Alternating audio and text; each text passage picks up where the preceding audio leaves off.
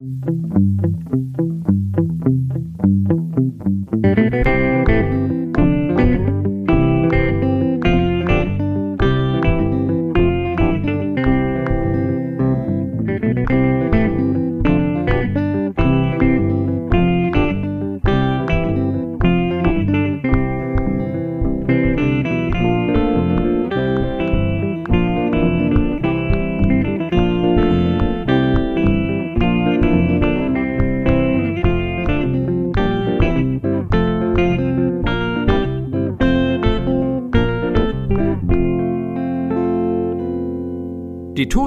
Hollywood-Schaukel, der TKKG-Podcast. Thomas, das ist ja heute eigentlich sowas wie eine Premiere, weil das ist die zweite Folge, die wir heute aufnehmen. Und das haben wir noch nie gemacht.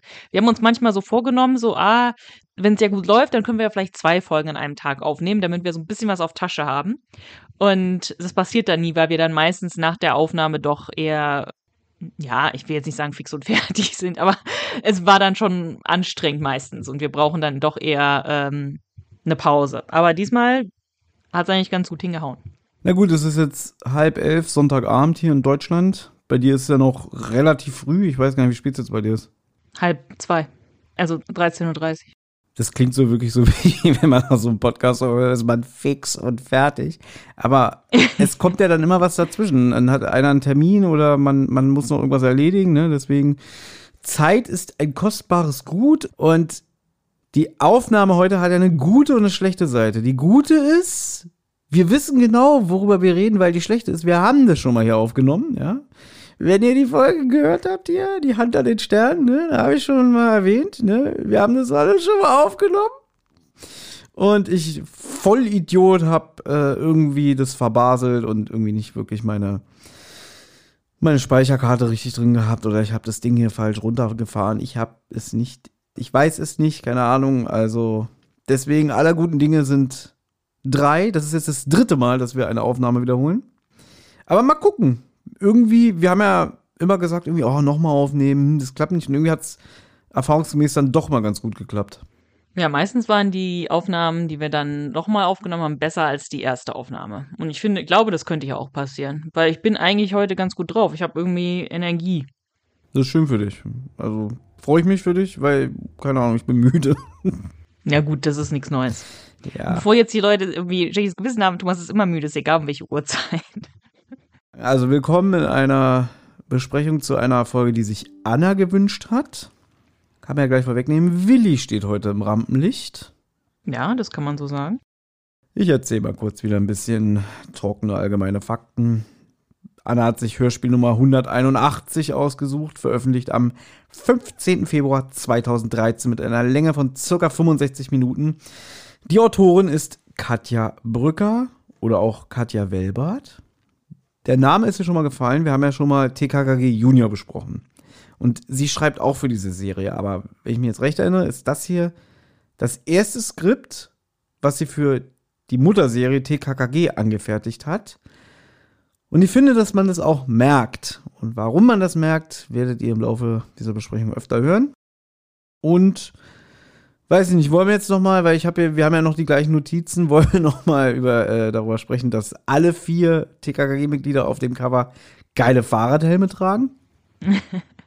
ja, ich weiß nicht mehr, wann das war, aber da habe ich mal privat mit Thomas drüber gesprochen, wo ich auf einmal so dachte, Moment mal, bei TKKG haben die nie Fahrradhelme auf.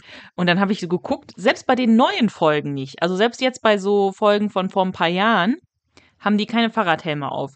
Was mich schon etwas wundert, weil das ja eigentlich, ja, eigentlich auch so äh, was, was Wichtiges ist für die Kinderpädagogik, wie auch immer, dass man Kindern mitgibt, dass man Fahrradhelm tragen soll.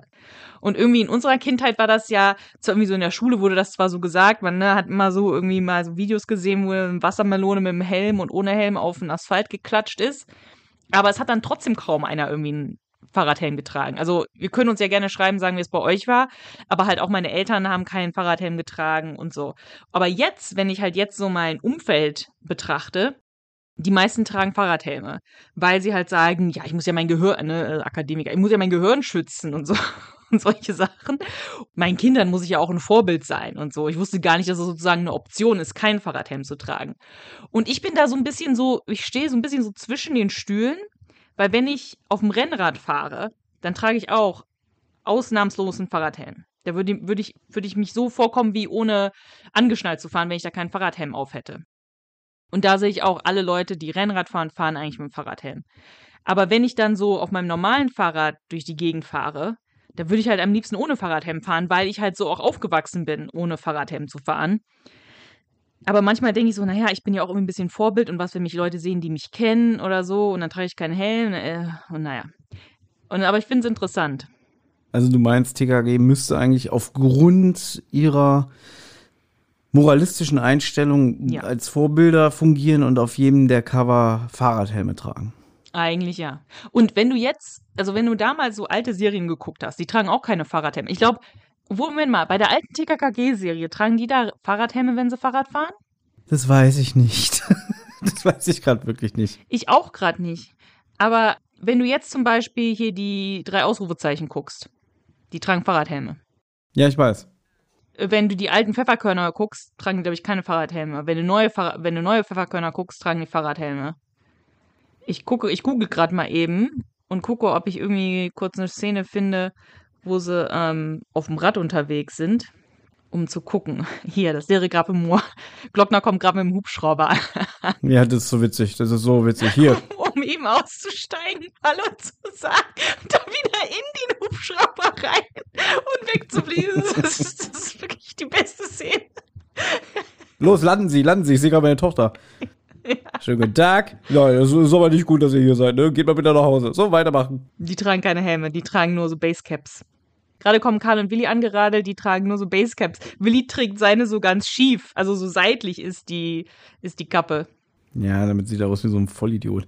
Aber auf alle Fälle, wir haben es ja letztes Mal schon gesagt und wahrscheinlich haben wir es, ich habe es mir wieder nicht notiert und wieder alles vergessen, dass ich schon wieder nicht sagen kann, ob es eine Fahrradhelmpflicht gibt oder nicht. Ich glaube nicht, aber dass man zumindest Kindern bis zehn Jahren einen Fahrradhelm verpassen sollte. Also Kinder sehe ich oft, gerade so, so, dass da die Eltern da hinterher sind. In Österreich gibt es das halt. In Österreich gibt es die Helmpflicht für Kinder bis zwölf Jahre. In Deutschland gibt es keine Helmpflicht. Ja, ich wollte jetzt sagen, es ist natürlich auch so ein bisschen uncool.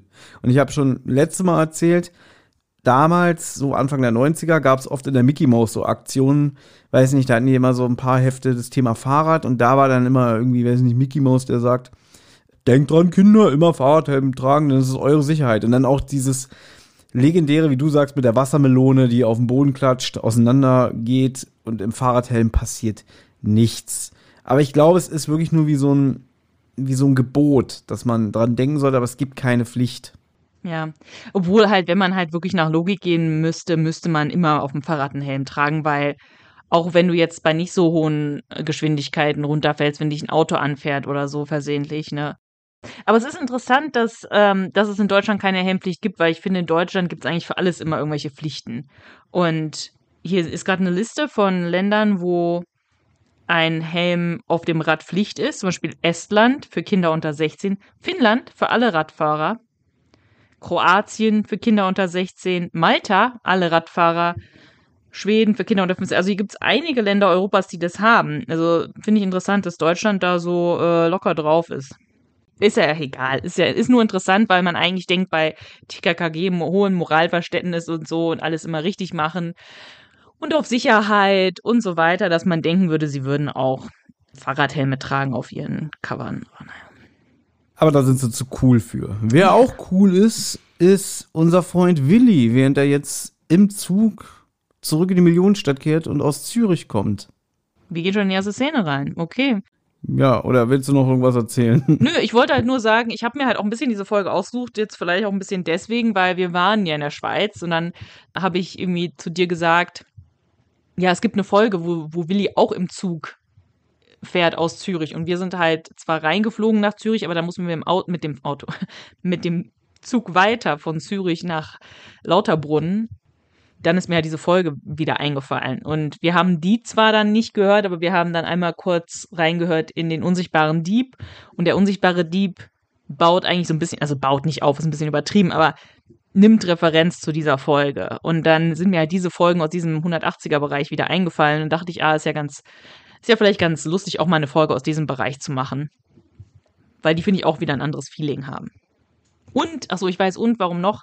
Weil ich dann bei Instagram geschrieben habe, dass Leute die Folge ja mal hören können. Und dann haben einige Leute halt auch ihre Meinung zu der Folge gesagt. Und dann habe ich gedacht, ach, wäre doch ganz schön, wenn wir die Folge mal besprechen.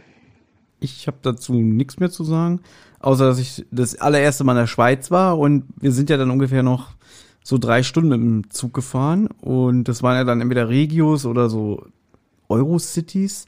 Und man muss aber sagen, wenn man da mal, mal mit dem Zug lang fährt, also da ist dann nichts mit irgendwie, weiß ich nicht, äh, nur die ganze Zeit aufs Handy starren oder ein Buch lesen, weil die Landschaft so toll ist, dass man eigentlich die ganze Zeit auch nur rausguckt. Und das hatte schon echt was. Ja, besonders halt, wo wir dann so in Bern oder so, wo dieser Fluss war, so ein, so ein riesiger Fluss, eigentlich wie so ein riesiger Lazy River und der war auch noch irgendwie so türkisfarben, ne, oder so grünfarben ich weiß nicht, wie, was, was für chemische Prozesse sind, dass diese Farbe entsteht, aber es sah halt wunderschön aus und dann sind da Leute einfach so, ähm, es war halt auch super heiß, es werden extrem äh, gutes Wetter, äh, wo Leute dann einfach so äh, rumgefahren sind. Und ich glaube, ich habe sogar mal eine Reportage gesehen oder so, wo Leute, die in Bern arbeiten, irgendwie dann mit dem Lazy River einfach sozusagen wieder nach Hause ähm, sich treiben lassen.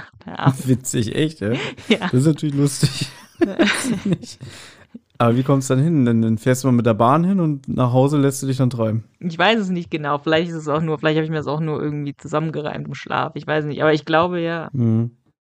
Das würde ich mir natürlich auch wünschen hier mit der Spree, aber die Spree ist hochgiftig. Also Baden in der Spree ja. sollte man tunlichst vermeiden. Nee, die Farbe sah schon anders aus da, ne? Na gut, aber Willi ist im Zug und der kommt aus Zürich zurück in die Millionenstadt. Und im Abteil mit ihm ist eine ältere Dame, die Frau Duisberg. Ich habe Duisberg immer geschrieben wie Duisburg, aber sie wird mit D-U-S geschrieben und nicht D-U-I-S. Für mich ist immer Frau Duisburg, aber gut. Also der Name, der Name Duisberg, den habe ich jetzt auch in den letzten Wochen so oft gehört, wirklich. ist jetzt einfach so. Ja, geht mir schon die Düse, wenn ich den höre. Ja, also das Schöne ist ja, wenn die Folge startet, man ist auch sofort drin, weil die Frau Duisberg erzählt und die wird dann so eingeblendet und ach und mein Mann und oh, war, pleite und der Job und alles und also das Setting ist, wir sitzen in einem Abteil und die labert den voll, die labert dem eine, einen Knopf an der Backe irgendwann entschuldigt sie sich auch, oh Mensch, ich erzähle so viel und, und du bist so ein netter, höflicher junger Mann, ähm, mich langweilt dich bestimmt. Und er sagt dann so, natürlich nicht, es ist alles toll, ja. ja. Und der Erzähler sagt uns aber, er findet es scheiße langweilig und muss ein, ja. ein Gähnen unterdrücken. Und da hatte ich mir dann schon aufgeschrieben, weil ich so dachte, hm, in einer alten Folge wäre eigentlich, glaube ich, so Willi derjenige, der auch die ganze Zeit plappert. Mhm wenn Willi plappert, dann geht es natürlich nur um ein Thema Schokolade. So, und hier ist er wirklich so ein adretter, junger, höflicher Mann, ja. dass ich nur sagen kann, Willi ist erwachsen geworden, keine dummen Sprüche, keine Gags, der ist höflich, zuvorkommend und da merkt man jetzt einfach, man ist jetzt einfach in einem ganz anderen Zeitalter von TKKG-Hörspielen angekommen. Ja, absolut, ja.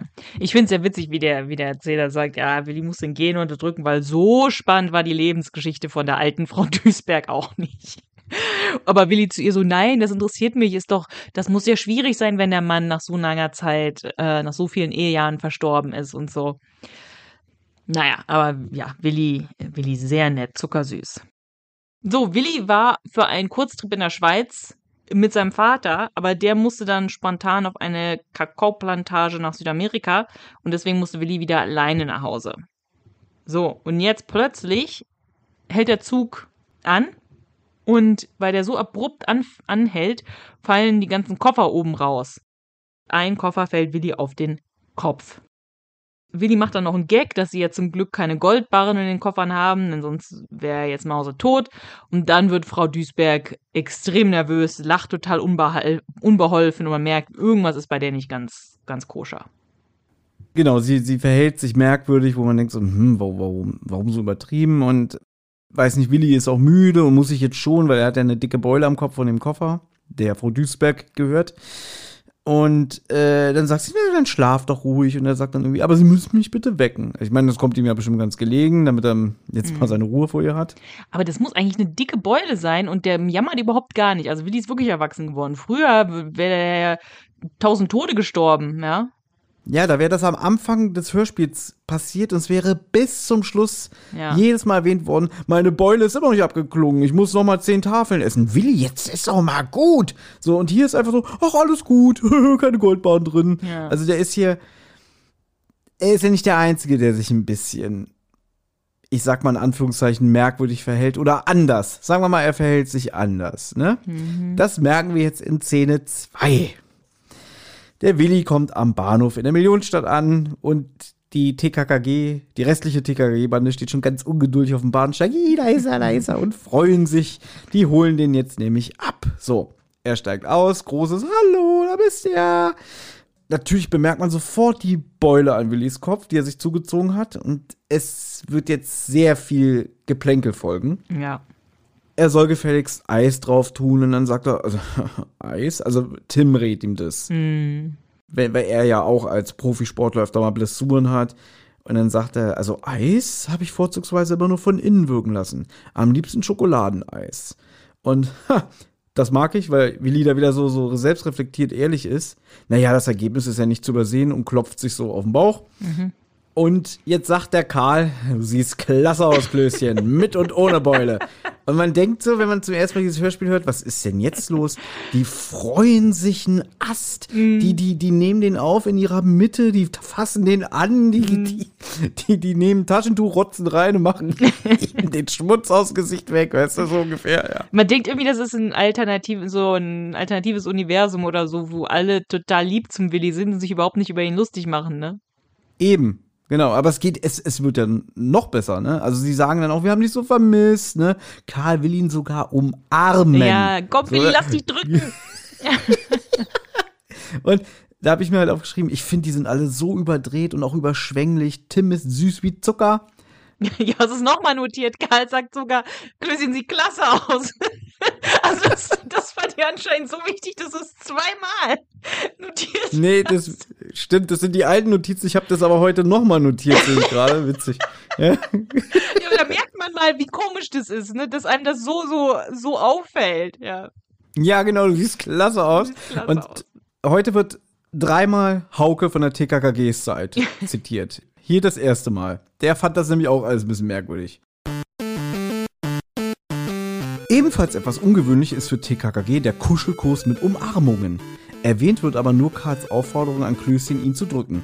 Ich halte es bis heute für etwas für abwegig, bei 14-jährigen Jungen so ein Verhalten zu erleben. Bitte. Also als ich in dem Alter war, wurden, bitte, ja, als ich in dem Alter war, wurden höchstens Mädchen umarmt, keinesfalls Jungs. Die Zeiten haben sich wohl geändert. Die Männerwelt wird femininer. Und das ist, also, da muss ich ja auch sagen, als ich in dem Alter war, ich glaube, wenn ich zu meinem damaligen besten Freund gesagt hätte, irgendwie, oh, komm mal her, ich will dich mal drücken oder Deinem so. weißt du? damaligen besten Freund ist doch immer noch dein bester Freund. Ich habe eigentlich gerade meinen, meinen besten Freund aus der Grundschule, an den habe ich gedacht. Ach so, ja gut, aber wir reden ja von 14-jährigen Jungs, nicht aus der Grundschule. Ja, der war, da war er noch nicht mein bester Freund. Ich muss gerade überlegen, wie alt waren wir Mit dann? 14 war er noch nicht dein bester Freund? Ich muss gerade überlegen, wie wir. Na doch, doch, kommt hin. Neunte Klasse, 97, 98. Ja, die sind doch in der 9b, in der 9a. Ja. Ja, hast, hast, hast, hast ja recht. Ich habe gerade an, an, an Max gedacht. Schöne Grüße. Hm. Ja. Der hört uns bestimmt zu.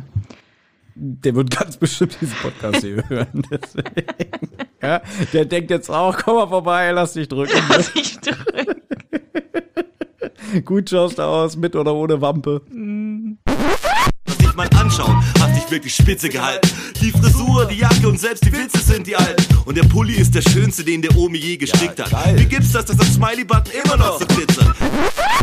Man macht sich jetzt nämlich auf den Weg zur Sauerlich-Villa, weil der, der Willi, der hat äh, alle Zutaten dabei für ein Schweizer Käsefondue und man leckt sich eifrig die Lippen und klatscht in die Hände, ja. Tim schleimt sich weiter bei Willi ein und sagt, oh, es ist so schön, dass du wieder da bist, ne? Ich hab deine genialen Witze so vermisst, ne? Und er sagt es nicht mal ironisch. Dann, er sagt das ernst, ja. Genau, weil, weiß nicht, wenn das jetzt Folge 25 wäre, da wäre es irgendwie so, ah, Willi, ich habe schon fast deine, Iron, äh, dein, deine tollen Gags vermisst. Wie konnte ich diese Woche bloß ohne dich überstehen? Ja. Da wäre das so. Ja. Und dann würde Willi auch sagen irgendwie, ja, ich weiß doch, dass ihr ohne mich nicht könnt. Und dann würden alle sagen, ja, ja, ist jetzt auch gut. Und hier ist das so, oh, komm her. Oh. Weißt du? Ja. Es bleibt die Frage, was ist denn da los? Ja, ich glaube, ich weiß nicht. Ich kann mir schon vorstellen, dass Katja Brügger heißt, heißt sie. Katja Brügger ist die Frau von Douglas Welbert, Mhm. hat unter anderem sich verantwortlich gezeigt für die Hörspielserien Larry Brand und Macabros, hat da nämlich die Skripte für geschrieben, hat aber bei Macabros definitiv mitgesprochen. Die Katja jetzt oder der Douglas? Beide. Bei Macabros haben beide Hauptrollen gehabt, Ah, okay. haben aber halt auch Larry Brand zusammen mit Bertram von Boxberg geschrieben. Okay. Und sie haben einen Sohn namens Daniel Welbert und der ist auch Synchronsprecher, aber der schreibt ja auch mit ihr zusammen ähm, ja, Bücher, Skripte für TKKG Junior. Haben die eine von den Folgen geschrieben, die wir besprochen haben? Weißt du das so gerade? Ja, ich, ich hab's letzte Mal, als wir die Folge hier aufgenommen haben, geguckt, aber jetzt weiß ich es nicht mehr. Nein, nee, ich wollte dir nur sagen, es kann ja gut sein, dass wenn sie TKKG Junior schreibt, dass sich das, dass es eigentlich passt, weil damals doch- damals gab's ja noch gar kein TKKG Junior, oder? 2013? TKKG Junior gibt's seit 2018. Ja. Also ich, das ist ja schon eher, diese Szene, finde ich, passt eher zu TKKG Junior. Weil bei TKKG Junior verstehen sich alle super gut, sind alle super gut befreundet, da wird nicht sich über sich lustig gemacht. Das Thema über Willis Essen und so weiter ist zwar auch Thema und es wird sich auch trotzdem ein bisschen darüber lustig gemacht, aber nicht in dem, nicht so wie natürlich bei normalem TKKG. Also es sind, da sind sie schon alle so eher so dicke, ähm, liebe Freunde und halt auch eher so ein bisschen jünger, ne? Also es ist ja eher so, wie sie sich freuen und abdrehen, dass Willi endlich wieder da ist und juhu, und da bist du wieder und lass dich drücken und so. Das ist ja eher so ein bisschen jüngeres äh, Klientel. Vielleicht, vielleicht ist da ja auch die Inspiration, vielleicht hat das jemand sich angehört oder gelesen gesagt, Moment mal, vielleicht können wir ja TKKG Junior machen, das kann sie ja schreiben, weil sowas kann sie ja anscheinend. Also anscheinend ist das ihr Ding. Sie will eigentlich eher so harmonische Freundschaft haben. Und das hat sie dann bei TKKG Junior auf jeden Fall. Ja, da könnte ich natürlich jetzt schon mal ein bisschen mein Fazit vorwegnehmen, weil das ist nämlich das Ding an der Folge. Ich finde, die sind hier viel zu brav und sie entwickeln sich zurück. Also sie kommen mir hier wieder mehr vor wie Kinder als wie Jugendliche. Und das meine ich ja damit auch. Du hast es auch so schön gesagt, so diese Harmonie, dieses so untereinander. Und wenn das halt eher so TKG Junior ist, das kann natürlich sein, Vielleicht haben dann die Verantwortlichen gesagt, irgendwie, ach Mensch, deine Fälle, die sind ein bisschen zu harmonisch, die passen nicht in die Hauptserie. Äh, könntest du dir vorstellen, für TKKG Junior zu schreiben? Also ich gucke jetzt hier gerade mal im Folgenindex und sie hat Der vertauschte Koffer geschrieben, hören, äh, besprechen wir gerade, und Blindgänger im Villenviertel. Die habe ich noch nicht gehört. Da müsste ich dich jetzt fragen, sind die da auch so zueinander? Ach, das weiß ich jetzt gerade nicht. Also ich habe jetzt noch mal geguckt, sie hat definitiv zusammen mit ihrem Sohn die Folge Stimmen aus dem Jenseits bei TKKG Junior geschrieben. Und die hatten wir ja besprochen. Ja, genau. Gut, jetzt sind wir in der Villa Sauerlich angekommen. Ähm, die coole Mom von Willi hat ihnen ein Taxi spendiert, da sind sie schnurstracks dahin. Und es gibt Käsefondue. Da fällt auch schon wieder, also das fallen alle ein bisschen aus der Rolle, weil da sagt Karl, Mann, war das lecker, das könnte ich siebenmal in der Woche essen. Man hat selten, es gibt, glaube ich, eine andere Folge, wo Karl mal sagt, Steinpilze. Für Steinpilze geht er mal eine Stunde gebückt, weil er ist zwar kein großer Esser, aber das, die Steinpilze findet er super. Also ab und zu, aber es ist ganz, ganz selten, dass Karl irgendwann mal was lecker findet. Er sagt, das könnte er siebenmal die Woche essen und Gabi dann besser nicht, sonst siehst du bald aus wie. Und Willi dann, sag's ruhig, Gabi, wie ich. Na und? Wo ist das Problem? Und das ist eigentlich auch eher TKKG Junior als TKKG. Das stimmt. Ja, aber ich finde, das ist so schon so ein Satz, den der Manu wirklich so rausbringt wie, ja, das ist mein Willi. Der steht zu sich, der findet sich geil. Ja, ich weiß, weil das ist halt, was Manu am Willi mag, dass er halt sagt, ich bin dick na und. Deswegen, das haben wir jetzt schon tausendmal gesagt, das findet der Manu super. Lass mir doch mal was sagen. Ja, aber immer wenn, immer wenn wir über den Manu reden, erzählst du das. Dass, dass Manu sagt, ja, der steht hinter der Rolle, der findet das gut. Dass Willi sagt, ja, ich bin dick, na und? Äh, Der steht dazu, der ist selbstbewusst, der mag sich so, wie er ist. Ist ja auch alles richtig, ist ja auch alles richtig. Aber das ist halt, glaube ich, der Satz, wo der das sozusagen so zusammenfasst. Stell dir vor, der würde jetzt sagen, irgendwie, oh, das war ein bisschen viel, ich fühle mich unwohl. Würde man auch sagen, was, was ist jetzt mit Willi los? Ja gut, stimmt. Willi sagt ja jetzt eher so getreu seinem Charakter, äh, ich möchte jetzt gerne noch einen Nachtisch. Aber isst, glaube ich, gar keinen. Also der isst gar keine Schokolade dann. Weil Tim will ja eine kleine Verdauung, Verdauungsrunde im leichten Trab im Garten machen. Aber da sagt sogar Gabi nein. Richtig. Und ich finde, das ist halt ein Peter Shaw-Spruch. Also so, alle sind rund gegessen, lehnen sich zurück. Boah, war das geil, ne? Und dann, oh, jetzt, jetzt, oh, jetzt brauch ich aber oh, ein Kissen im Rücken. Mhm.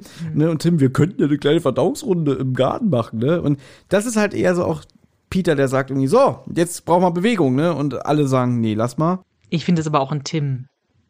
Ja, es geht aber da halt darum, wie er es sagt. Also ich finde, Tim ist halt hier wie, weiß ich nicht, wie so ein gutmütiger Papa, der alles richtig machen will. Irgendwie so, der so, weiß ich nicht, die, der hat schon Kinder, das sind auch Teenager und der kommt so rein und der will halt der coole Dad sein. Und dann so, hey, was mal, wollen wir, wollen wir mal in den Garten gehen, ein bisschen Federball spielen und so? äh, hier, was ist denn los mit deinen Freunden? Ihr macht doch auch Sport, oder? So kommt der hier rüber. Wir könnten eine kleine Verdauungsrunde im Garten machen. Was haltet ihr davon? Oh, Dad, hör auf zu nerven, geh doch mal raus. Ja, aber ihr wisst, wo ihr mich findet. Ja gut, das war jetzt witzig. Aber äh, da muss man sich jetzt auch nochmal vorstellen, wie groß der Garten von Sorlich sein muss, dass man da, dass Tim dort einen leichten Trab äh, machen kann. Ich bin felsenfest sicher, dass die, das sauerliche Anwesen sehr groß ist. Soweit ich mich erinnere, wenn die das erste Mal bei Willi zu Hause sind, und es müsste ja schon bei Jagd nach den Millionendieben sein, im Buch zumindest, da wird ja auch gesagt, die haben ja, glaube ich, auch eine Schwimmhalle. So wie, wie hier der, der Detlef. Ich habe keine Lust, Mutti, ne? Und also statt Nachtisch kündigt Willi jetzt an, dass er Geschenke für alle aus der Schweiz mitgebracht hat. Und hier mal ein neuer Gedanke, den ich mir heute nochmal aufgeschrieben habe. Ich finde, es sind halt wirklich nicht so Jugendliche, die sich jetzt nach einer Woche wiedersehen, alle zusammen, sondern es klingt eher so wie Erwachsene, die sich nach langer Zeit mal wiedersehen. So wie, weiß nicht, wenn, wenn man sich an, an Weihnachten mit der Familie trifft, dann sitzt man auch zusammen, stopft sich voll und dann ist halt irgendwie so wie, ja, was machen wir jetzt? Ah, oh, jetzt gucken wir ein bisschen Fernsehen und äh, jetzt kommt bis Bescherung oder so. Noch ein Spiel und jetzt ist Bescherung. Also wirklich so wie Erwachsene, die einfach nach langer Zeit mal wieder aufeinandertreffen und jetzt einfach Zeit miteinander verbringen. Ja gut, aber wenn das so ist, dann wird das jetzt in der nächsten Szene äh, wieder zerschlagen, weil jetzt sind sie eher wie Achtjährige, ja, weil jetzt sind sie in Willis Zimmer und da hat die Mutter ein riesengroßes Matratzenlager für alle zusammengelegt. Das soll halt super gemütlich sein und es gibt eine Übernachtungsparty und alle, ja, verfallen einen sehr kindlichen Sprech. Also, oh, wie, wie sieht das denn aus? So, so mega gemütlich und so. Und hier, Gabi, kann ich neben dir, äh, neben dir schlafen? Ja, aber ich will ans Fenster. Ja, ja so, so ist es. Und das meinte ich ja mit irgendwie, äh, die entwickeln sich wieder zurück, ne? Also, sie benehmen sich nicht wie Jugendliche, sondern eher wie Kids auf einer Pyjama-Party. Ja, genau. Und jetzt, auch wenn es um diese Geschenke geht, alle sehr kindlich. Ja. Und es ist wieder Zeit, Hauke zu zitieren. Ich war sehr überrascht, dass Frau Sauerlich so viel persönlich für TKKG macht. Hat er recht, ja. Also ein Matratzenlager und das Schweizer Käsefondue. Es fällt kein Wort zu ihrer Haushälterin Amalie Dessert. Ich musste recherchieren. Es ist tatsächlich ein vegetarisches Gericht, dieses Fondue, und passt daher zu der guten sauerlichen Küche zu einer Diäternährung weniger. Erna Sauerlich ist folglich bei Katja Brügger kaum noch streng, wie ehemals bei Rolf Kalmutschak. Da war sie stets verwundert, wie Klößchen kein Gewicht verlieren konnte bei den Diätspeisen. Beim Käsegericht wäre dies nicht verwunderlich. Vielleicht ist diese Mahlzeit nur eine Ausnahme. Okay, das finde ich ein bisschen witzig von Hauke mit dem. Vielleicht ist diese Mahlzeit nur eine Ausnahme. Aber ich muss ihm recht geben, dass Frau Sauerlich nie im Leben selber ein Matratzenlager für die Kids zusammengestellt hat. Aber ich würde mal sagen, unter ähm, reichen Leuten wird gesagt, ich habe das Matratzenlager gemacht. Ich räume jetzt das Geschirr weg, weil sie sagt ja irgendwie auch, sie macht jetzt den Abwasch oder so. Meint aber damit, glaube ich, ihre Bediensteten. Also ich glaube nicht, dass Frau Sauerlich da ähm, Matratzen irgendwo vom Dachboden geholt hat und dann da auf dem Boden selber zusammen geschoben hat und irgendwie Kissen und alles besorgt hat. Ich glaube, das hat definitiv irgendwer von ihren Angestellten gemacht. Aber ich glaube, unter so reichen Leuten tut man so, als wäre man selber gewesen, auch wenn es ein Angestellter war. Ach so, ja, das ist so irgendwie, ich bringe dich zur Schule und dabei fährt der Chauffeur und ich sitze nur daneben. Ja, zum Beispiel, ja. Ja, das ist halt wieder so diese Sache und, und ähm, das wird jetzt für dich langweilig, wenn ich es nochmal sage, aber du weißt, die Serie ist zu diesem Zeitpunkt komplett neu ausgerichtet und es fühlt sich aber wirklich an wie eine Parallelwelt. Also, dass so gewisse Charakterzüge so ja, so fallen gelassen werden und plötzlich ist die Frau Sauerlich nicht mehr diese etepetete, reiche Frau, die so ein bisschen, ja, na, unnahmbar nicht, aber halt, weiß nicht, alles die Bediensteten machen lässt, sondern hier halt wirklich, ja, so eine liebevolle Mutter, die alles selber macht. Ja, aber man muss dazu sagen, ich finde schon, dass Frau Sauerlich hier auch wie auch in den alten Folgen als eher eine schwache Persönlichkeit dargestellt wird. Als eher eine schwache Frau, die nicht besonders eigenständig ist. Also, das finde ich ist schon beibehalten. Das wird später deutlich, wenn, wenn, ähm, wenn sie in dieser Notsituation ist. Das stimmt schon. Ja. Naja. ja. Es geht aber weiter. Das wird, das wird noch besser, Mhm. ne? Weil Karl jetzt nämlich, ja, glaubt, die Geschenke von Willi, das kann ja nur eine Sache sein, weil er kommt ja aus dem Mutterland der Schokolade, nämlich der Schweiz, also wird er Schokolade mitgebracht Ja, haben. weil und jetzt sagt Willi halt auch, ratet weiter, ratet weiter. Äh, äh, äh. Ja, also es ist total irgendwie aufgedreht, dass sie jetzt weiterraten sollen, was er denn jetzt mitgebracht hat. Ich habe mir notiert, Karl wird in diesem Hörspiel hier zum ersten Mal als Professor bezeichnet. Mhm. Da habe ich so auch hochgeguckt, dachte, was? Der hat doch schon einen Spitznamen am Computer. Naja, okay. so. Und Tim, der sagt irgendwie, hm, was könnte denn noch sein? Ich kenne nur hier diese Werbung hier. Äh, wer hat's erfunden? Ja, und spielt damit natürlich auf die Ricola Schweizer Kräuterbonbons an. Aber das wäre ja Schleichwerbung. Und ich fand es irgendwie so ein bisschen schlecht nachgemacht. Aber das ist ja auch Tim, der es nachmacht und Ja, nicht der Profi Sascha Träger, sondern Sascha Träger tut so, als wäre jemand, der schlechten Werbespot imitiert. Stimmt's, Anna? Genau. Danke. Na gut, Klößchen sagt jetzt, gut, wenn ihr es nicht erraten könnt, sind nicht die Bonbons, ist nicht die Schokolade. Gabi, nimm doch mal aus dem Koffer die Geschenktüte mit der roten Schleife raus. Und dann macht Gabi den Koffer auf. Aber sie findet dort nur Damenunterwäsche. Und jetzt ist auch extrem kindliche, äh, kindliches Lachen und Mm. Ja, jetzt geht's los. lustig machen drüber und jetzt ist wirklich, ja, also das ist, ich, ich muss es leider in, in aller Deutlichkeit so sagen, da kann man, da gibt es kein, gibt's keine zwei Meinungen. Es ist extrem schlecht geschauspielert. Das ist, hat nichts damit zu tun, dass die Kinder spielen sollen, selbst wenn sie jetzt Zehnjährige spielen sollen, die sich irgendwie drüber lustig machen. Es ist, das Lachen ist extrem schlecht geschauspielert, das sich drüber witzig machen ist extrem schlecht geschauspielert. Und wenn ich Heike Dine Körting gewesen wäre, hätte ich gesagt, Leute, so geht es nicht. Wenn ihr nicht Lachen schauspielern könnt, dann müssen wir jetzt hier irgendwie was Witziges gucken und das Lachen aufnehmen oder so. Und damit ihr halt wirklich echt lacht, weil alle, alle vier machen einen katastrophalen Job in dieser Szene. Na, da finde ich sogar noch Willi noch am besten. Ja gut, weil er nicht lacht, weil er sagt, Leute, was ist denn los? Worüber, worüber lacht ihr denn? Das sind natürlich nicht meine Schlüpper. Ja, das kann man ja mal erklären. Also, Gabi macht den Koffer auf und statt der Geschenke ist ja Damenunterwäsche drin. Also, und wir wissen jetzt, ah, alles klar, die, die Koffer wurden vertauscht. Das geht aber, das ist auch nicht kurz. Das ist nur so irgendwie so, äh, ist ja witzig, seit wann hast du eine Freundin? Wieso erzählst du uns nichts? Und das geht aber ja wirklich, nee, ich übertreibe jetzt minutenlang, aber es geht schon eine Geht eine Weile, Weile. ne? Und irgendwie, Ja. äh, ja, ja, du hast eine Freundin, wann wolltest du uns das denn erzählen? Vor allem hier der Sprecher von Karl, da war es ja noch der Niki Nowotny, der wirkt extrem unauthentisch in dieser Ja, gut, Szene. du willst immer in Karl irgendwie reinreiten, aber es sind wirklich alle, Gabi kleck- bekleckert sich ja auch nicht mit Ruhm. Ja, ich finde, Sascha Träger hält sich sogar auch noch im Hintergrund. Ja. Der sagt irgendwie so, wann stellst du sie uns vor? Aber der macht halt nicht dieses übertriebene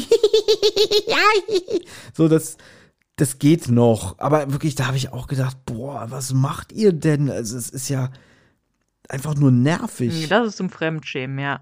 Na, es ist anstrengend dazu zu hören, ja. Ja, es, weil es hört, es hört ja auch nicht auf, weil Willi dann sagt, das sind die von Elfriede, ne? Und dann halt weiterhin dieses, ja, dann Elfriede, okay, das ist wohl deine Freundin und so. Wo man sich halt auch denkt, okay, Leute, jetzt beruhigt euch mal. Und da ist mir halt eingefallen, dass dir ja auch mal fast sowas passiert wäre. Das war mal meine Schuld. Weil da waren wir im Flugzeug und ich habe halt irgendwie gesagt, ah, das ist doch hier dein Koffer. Also, wo man die Koffer halt über dem Sitz, Die Gepäckablage im Flugzeug. Gepäckablage im Flugzeug, danke. Fürs Handgepäck, Ja, ja. fürs Handgepäck. Und dann sind wir halt rausge rausgestiegen und dann hast du den Koffer halt genommen, wo ich meinte, hier ist doch deiner. Und dann kam halt hinten so ein Mädel, Mädel und so, excuse me, excuse me, excuse me, so halt so, ein- so ein ganz schüchternes, irgendwie, äh, junges, junge Frau. Du dann so, äh, was willst du? Und sagen so, ja, es ist mein Koffer und sowas. Und dann so, wa was? Ja, also ich hatte total entschuldigt und so. Ich, ich, ich dann auch bei dir, ich so scheiße, sorry, du warst halt stinksauer auf mich, ja. Weil ich halt dann. Was? ja, klar, weil ich dir doch gesagt habe, das wäre deine, deiner. Und du siehst, siehst alle, das ist nicht mein Koffer. Und ähm, eigentlich wäre dann ja fast das jetzt hier passiert, hätte sie halt selber den Fehler gemacht und dann den anderen Koffer genommen. Ich bin eigentlich der Meinung, dass ich wirklich nicht gut wegkomme in der Geschichte, weil ich die noch so angeflaumt habe. Irgendwie so, nee, das ist meiner. Keine Ahnung. Nee, ich glaube nicht. Gut, Guy sagt dann so, ähm, ach, wir müssen den Koffer gar nicht bei der Frau Duisberg abgeben und so. Das ist halt, zieht sich auch ellenlang, ja, dass sie sagt, nö, ich will den behalten und so. Und dann Tim so, ja, warum willst du das denn behalten hier? Diese BHs und so, diesen Pott hässlich und alles, ja. Und Gabi so, ach, das kann man noch gebrauchen und so. Und dann fand ich es echt, ich dann, Gabi, jetzt spuck doch aus, was los ist. Denn sie hat in den Damenstrümpfen Geld gefunden. Und es ist sowieso untypisch, dass sie überhaupt sagt irgendwie, ach, wir können den Koffer behalten, weil schaut mal hier, damit kann man eine Menge machen. Ja. Dass dieser Satz überhaupt fällt, ist schon mal witzig. Ja. Später fällt ja ein ähnlicher Satz von, von einem gewissen Tim, der dann sowas sagt wie, ach, ich wüsste auch, was ich damit machen könnte. Ich könnte ein neues Rennrad gebrauchen, ne? Wo auch alle sagen so, wie bitte? Aber da kommen wir später zu. Aber das sind halt so Sätze, die normalerweise TKG nicht sagt, die würden sofort sagen, was, da ist Geld drin, oh mein Gott, äh, wo kommt es her? Bestimmt aus einem Verbrechen. Die sind hier schon authentisch, so dass man, wenn man schon mal so viel Kohle in der Hand hat, weil es kommt ja später raus, es ist eine, eine Viertelmillion, dass man vielleicht wirklich mal sagt, irgendwie, hm, ach, eigentlich könnte ich das auch behalten. Machen sie natürlich nicht, aber eigentlich finde ich es, wenn ich jetzt so drüber nachdenke, auch schön, dass man das in Betracht gezogen Ich wird. weiß nicht, ich hätte total Schiss, wenn ich jetzt so einen Koffer vertauscht hätte und auf einmal sehe ich dann da ähm, so Damenstrümpfe voll mit Tausenden und Tausenden und Tausenden von, von Euros, da hätte ich eher Schiss, weil eigentlich dann klar ist, das ist aus einem Verbrechen. Und da hätte ich dann eher richtig Panik, dann würde ich diesen Koffer auch nicht so schnell wie möglich loswerden. Aber gut, wie sollen sie jetzt Frau Duisberg finden? Weil Willi hat ja nicht mit ihr die Nummern ausgetauscht, weil es ist ja nicht seine Freundin, ja. Und Karl dann so, lass das mal den Meister machen. Was ich halt einen sehr, sehr witzigen Spruch finde, weil der mich halt auch an meinen eigenen Vater erinnert, Vater erinnert, der halt auch so, auch so Sachen sagt, so, ja, ja, der Meister macht das schon und so. Und, und auch sowas wie, lass uns mal den Meister machen. Und Meister kann. Deswegen fand ich das irgendwie sehr witzig, dass Karl das sagt, weil ich das nie von anderen Leuten gehört habe. Aber was Karl eigentlich im Endeffekt nur macht, ist, er geht ins Internet und sucht die Nummer und Adresse von Frau Duisberg raus. Und anhand dieser Infos, die sie aber schon auch von Willi bekommen haben, die ja auch eine Witwe, das haben wir gar nicht gesagt, die, äh, der ihr Mann ist ja gestorben, das hat der Willi alles erzählt am Anfang, hat ja auch ein Unternehmen und wahrscheinlich auch anhand dieser Infos ist es vielleicht jetzt nicht so schwer, das rauszufinden. Aber der Erzähler sagt uns das auch. Dreieinhalb Minuten, also recht fix, ne? Unter fünf Minuten, die er versprochen hat. Und er findet halt alles raus, Adresse und so. Ja, und am nächsten Tag, das ist ein Sonntag, gehen sie zu Frau Duisberg hin und wollen den Koffer abgeben. Finde ich aber auch krass, wenn ich jetzt in dem Alter wäre, dass ich erst am nächsten Tag den, den Koffer dahin bringe. Ich, ich könnte ja kein Auge zudrücken, ja. so wie du schon sagst. Das stammt vielleicht aus einem Verbrechen oder so. Also, das, das könnte ich nicht. Aber jetzt gehen sie erstmal hin und denken, alles klar, die wird ihren Koffer vermissen, wir tauschen ihn aus. Willi kriegt seine stinkenden Unterhosen wieder, alles ist gut. Ja, aber bis jetzt denken sie ja noch gar nicht an Verbrechen oder so. Bis jetzt denken sie einfach nur, naja, ist halt ein ist halt vertauscht worden und so. Sie haben aber mittlerweile gezählt, es sind 250.000 Euro drin. Aber ich glaube, bis jetzt denken sie noch gar nicht an ein Verbrechen. Ich weiß nicht, was TKKG denken, aber bis jetzt, glaube ich, wollen sie einfach nur den Umtausch machen und dann wäre für sie die Sache gegessen. So. Aber Frau Duisberg macht dann die Tür auf und verhält sich reichlich merkwürdig. Sie steckt mitten im Umzug, weil sie hat äh, sie hat dieses Riesenhaus, ja. Karl sagt später auch, dass die, so ein Haus hier kostet bestimmt zwei Millionen, also sie hatten halt auch eine riesige Villa und es ist halt zu groß für sie, ja. Und Karl sagt so, ja, aber haben sie nicht so, haben sie nicht einen Sohn? Also das finde ich eigentlich auch ziemlich frech. Und sagt, Bruno ist erwachsen, der wohnt hier nicht mehr und das Haus ist zu groß für mich. Aber ich mir auch denke, ist doch scheiße. Kann, dich, kann dir doch komplett egal sein. Auch wenn sie nur einen Sohn hat, kann die Villa ja trotzdem zu groß sein, auch wenn der noch kleiner ist. Ja, es muss ja irgendwie gedroppt werden, welche Personen da alles noch involviert werden. Da antwortet sie auch komisch irgendwie, der hat sein eigenes Leben, der ist erwachsen. Genau. Der, der wohnt hier nicht mehr. Mhm, alles klar. Mhm. Jetzt sprechen sie sie natürlich auf den Koffer drauf an. Und, und sie, welcher Koffer, welcher Koffer? Na, der hier, verbissen Sie den nicht? Nö, das ist nicht meiner. Aber wir haben den vertauscht. Nö, das stimmt nicht, das stimmt nicht. Na, haben Sie denn schon den Koffer ausgepackt? Äh, ja, habe ich. Und ach, irgendwie geht's mir nicht gut. Und ihr müsst jetzt gehen. Zack, äh, Tür zu. TKG steht draußen und denkt, äh, was war das denn, ne? Ja. Und der gute Willi hat seinen Koffer immer noch nicht. Und bei unserer ersten Aufnahme habe ich hier einen Gag gemacht, den Anna nicht kapiert hat. Mal sehen, ob sie sich dran erinnert. Ja, Weil ich genau. habe dann mir hier lustig, wie ich bin, in meine Notizen geschrieben. Ach, so schade, dass jetzt nicht die Haustürnummer aufgeht. Andreas von der Meden kommt raus, gestürmt und sagt, hier, da hast du deinen Koffer und schmeißt den Willi vor die Tür, äh, vor die, vor die Füße. Und Willi ruft, ey, Moment mal, nicht so heftig, da sind meine Unterhosen drin, wenn die verbeult werden, ja. Ja. Und habe hier schelmhaft geschrieben, vielleicht ist der Koffer ja bei Elias Kabala und Anna so, ich verstehe kein Wort. ja, braucht im Moment, ist mir dann eingefallen, ist, Gehen Sie zu Kabala, da finden Sie Koffer. ja, ja, die, die Folge, wo die da im Urlaub sind. Wie heißt die nochmal? Die, die wir mit ähm, Weiße Schmugglacht, ja, die mit mir, Christian Nodenwald, haben wir die doch besprochen. Genau, richtig. Und Andreas von der Meden wirklich wieder super. Ne? Als gestresster Verbrecher-Typ, äh, Herr Uhl. Mhm. Ich weiß doch nicht, welche Farbe meine Zahnbürste hat. Weißt du? Mhm. Ja, das wäre schön gewesen, wenn der jetzt rausgekommen wäre. Passiert leider nicht. Stattdessen, ich glaube, das, was jetzt kommt, findet Anna sehr witzig. Weil Karl denkt erstmal, äh, kann mich mal jemand kneifen? Oder habe ich geträumt? Und Tim guckt ihn an und so, na, du siehst eigentlich ganz wach aus. Mhm. Aua! ja. Da, da finde ich den Niki Nowotny gut. Äh. So wie er das schaut, so, aua! Ich finde es halt auch witzig, weil es wird nicht gesagt, Tim kneift ihn oder lass mal probieren und dann kneift er ihn, sondern es wird einfach nur, aua. Also man kann sich nur denken, dass Tim ihn kneift. Ich finde es halt witzig, weil jetzt stehen da alle vor der Haustür und sind halt richtig baff. Äh, Die, die können sich jetzt nicht erklären, was jetzt hier gerade passiert ist. Also Karl ist so, warum sollte man halt auf eine Viertelmillion Euro verzichten? Tim sagt auch, mit 250.000 Euro könnte man tolle Sachen machen, wie ein Mountainbike kaufen und sowas. Und ähm, Willi sagt dann, okay, dann geben wir jetzt den Koffer bei der Polizei ab. Aber man es auf Geschäftsreise. Und Tim möchte dann warten, bis er wieder da ist. So lange können sie den Koffer ja im Adlernest auch bewahren. Karl kommt nicht darauf klar, also das hat Anna geschrieben, dass die alte Dame auf eine Viertelmillion Euro verzichten will. Ich habe das anders verstanden. Ich habe geschrieben, ich finde es viel schlimmer. Er sagt, heute ist der letzte Ferientag und den sollten wir nicht damit verschwenden, vor dem Haus einer alten Dame zu stehen und dass wir uns darüber die Köpfe zerbrechen, warum sie auf das Geld verzichten will. Und da habe ich gedacht, es hackt. Ja? das habe ich noch nie von TKKG gehört, dass sie sagen, ach, wisst ihr was, unsere Freizeit ist uns wichtiger, ne? Äh, wichtiger als ein Koffer voller Geld. Also es ist überhaupt nicht TKKG. Tim würde eigentlich normalerweise sagen, wir werden nicht ruhen, bis wir das Geheimnis um den Koffer rausgefunden haben. Und hier ist so, oh, komm, den bringen wir jetzt erstmal nach Hause. Der, der Glockner ist ja Ende der Woche wieder da. Und ähm, jetzt gehen wir erstmal in, in äh, schön am Badesee und dann gehen wir ein Eis essen. Das machen sie ja auch normalerweise. Aber dass sie da jetzt sagen, wie, pass auf, letzter Ferientag, ist uns alles, eh- alles egal. Generell ist mir aufgefallen, der Erzähler sagt ja jetzt auch, die machen noch irgendwas und schweren Herzens trennen sie sich. Also die hängen so richtig aneinander, ne?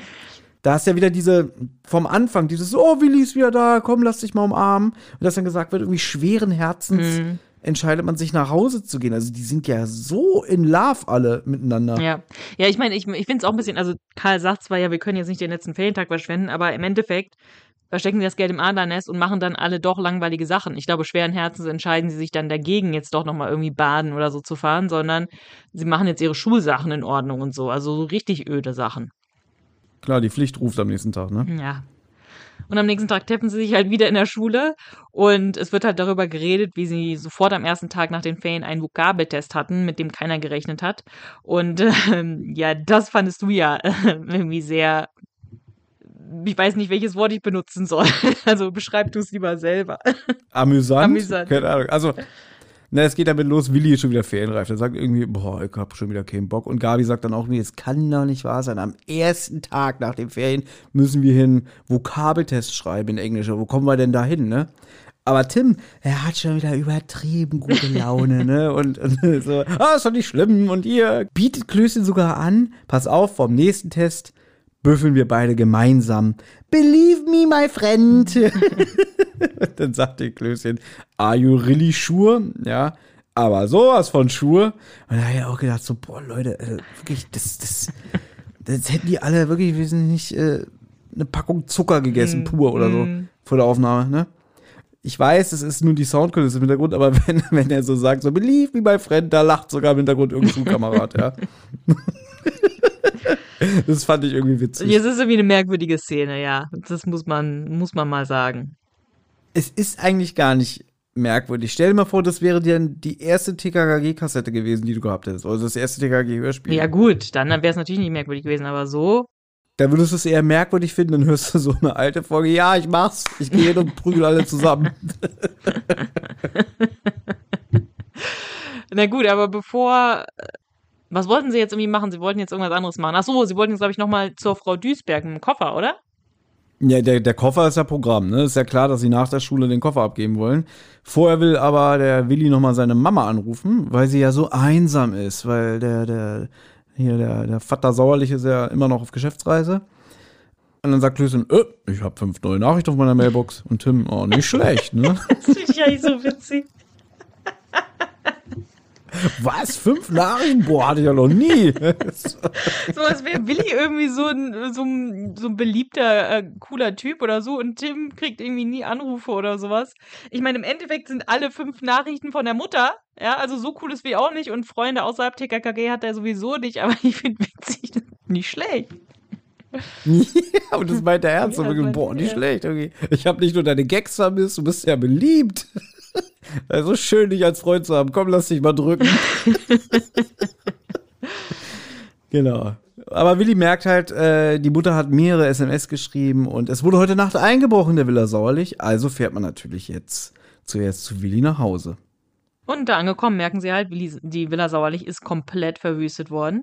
Äh, Frau Sauerlich ist fix und fertig. Was ich aber sehr witzig finde, ist, dass sie durch diese ganze Verwüstung geschlafen hat, weil sie ein leichtes Schlafmittel genommen hat. Also, das finde ich schon, das finde ich schon next level, dass man einfach hier seelenruhig pennt, wenn, wenn irgendwelche Verbrecher einem gerade das ganze Haus auf, äh, auf Kopf stellen. Aber gut, Ja, ich kann dir sagen, das Schlafmittel heißt Schnaps. ja, das wird ja später nochmal wichtig. Da habe ich auch wieder eine Theorie zu. Na, Glockner ist ja nicht vor Ort. Wir wissen ja, Glockner ist äh, auf Geschäftsreise. Das heißt, der Stellvertreter von Glockner ist da. Ich glaube, Hassel heißt er. Ja, es gibt hier noch kein ähm, Schla Schalafsky, ne? Nee, da gibt's noch keinen Schalowski. Gabi kann ihn nicht leiden. Oder ich glaube, niemand kann ihn leiden. Er ist auch ein Unsympath, muss man sagen, der irgendwie sofort irgendwie was Böses den Sauerlichs unterstellt. Weil Frau Sauerlich meint halt, es wurde kein Bargeld gestohlen, es wurde gar nichts gestohlen. Kein Bargeld, kein Schmuck und so weiter, aber es gibt auch nichts. Also sie sagt, es gibt keinen Schmuck, das Schmuck ist in der Bank, in einem Tresor. Ich habe auch hier kein Bargeld, aber es wurde auch sonst nichts in der Villa gestohlen, was sehr merkwürdig ist. Ähm, wir wissen natürlich, das ist der Sohn von der Frau Duisberg, der nach dem Koffer gesucht hat. Aber der braucht Geld, der Junge. Warum klaut er nicht einfach irgendwas anderes aus der Villa und verscherbelt das irgendwie, wenn er den Koffer nicht finden kann? Das habe ich auch überlegt. Ähm, so, der braucht unbedingt Kohle und jetzt bricht er schon mal den Sauerlichs ein, aber es ist nichts gestohlen worden. Das ist alles sehr, sehr merkwürdig. Aber merkwürdig ist auch dieser Kommissar Hassel, muss man dazu sagen. Der fragt jetzt Willi erstmal aus, "Hm, wo ist dein Vater? Ach, auf Geschäftsreise. Ach, aber ihr wart noch in der Schweiz, ja? Du, du zusammen? Und du bist alleine mit dem Zug gefahren?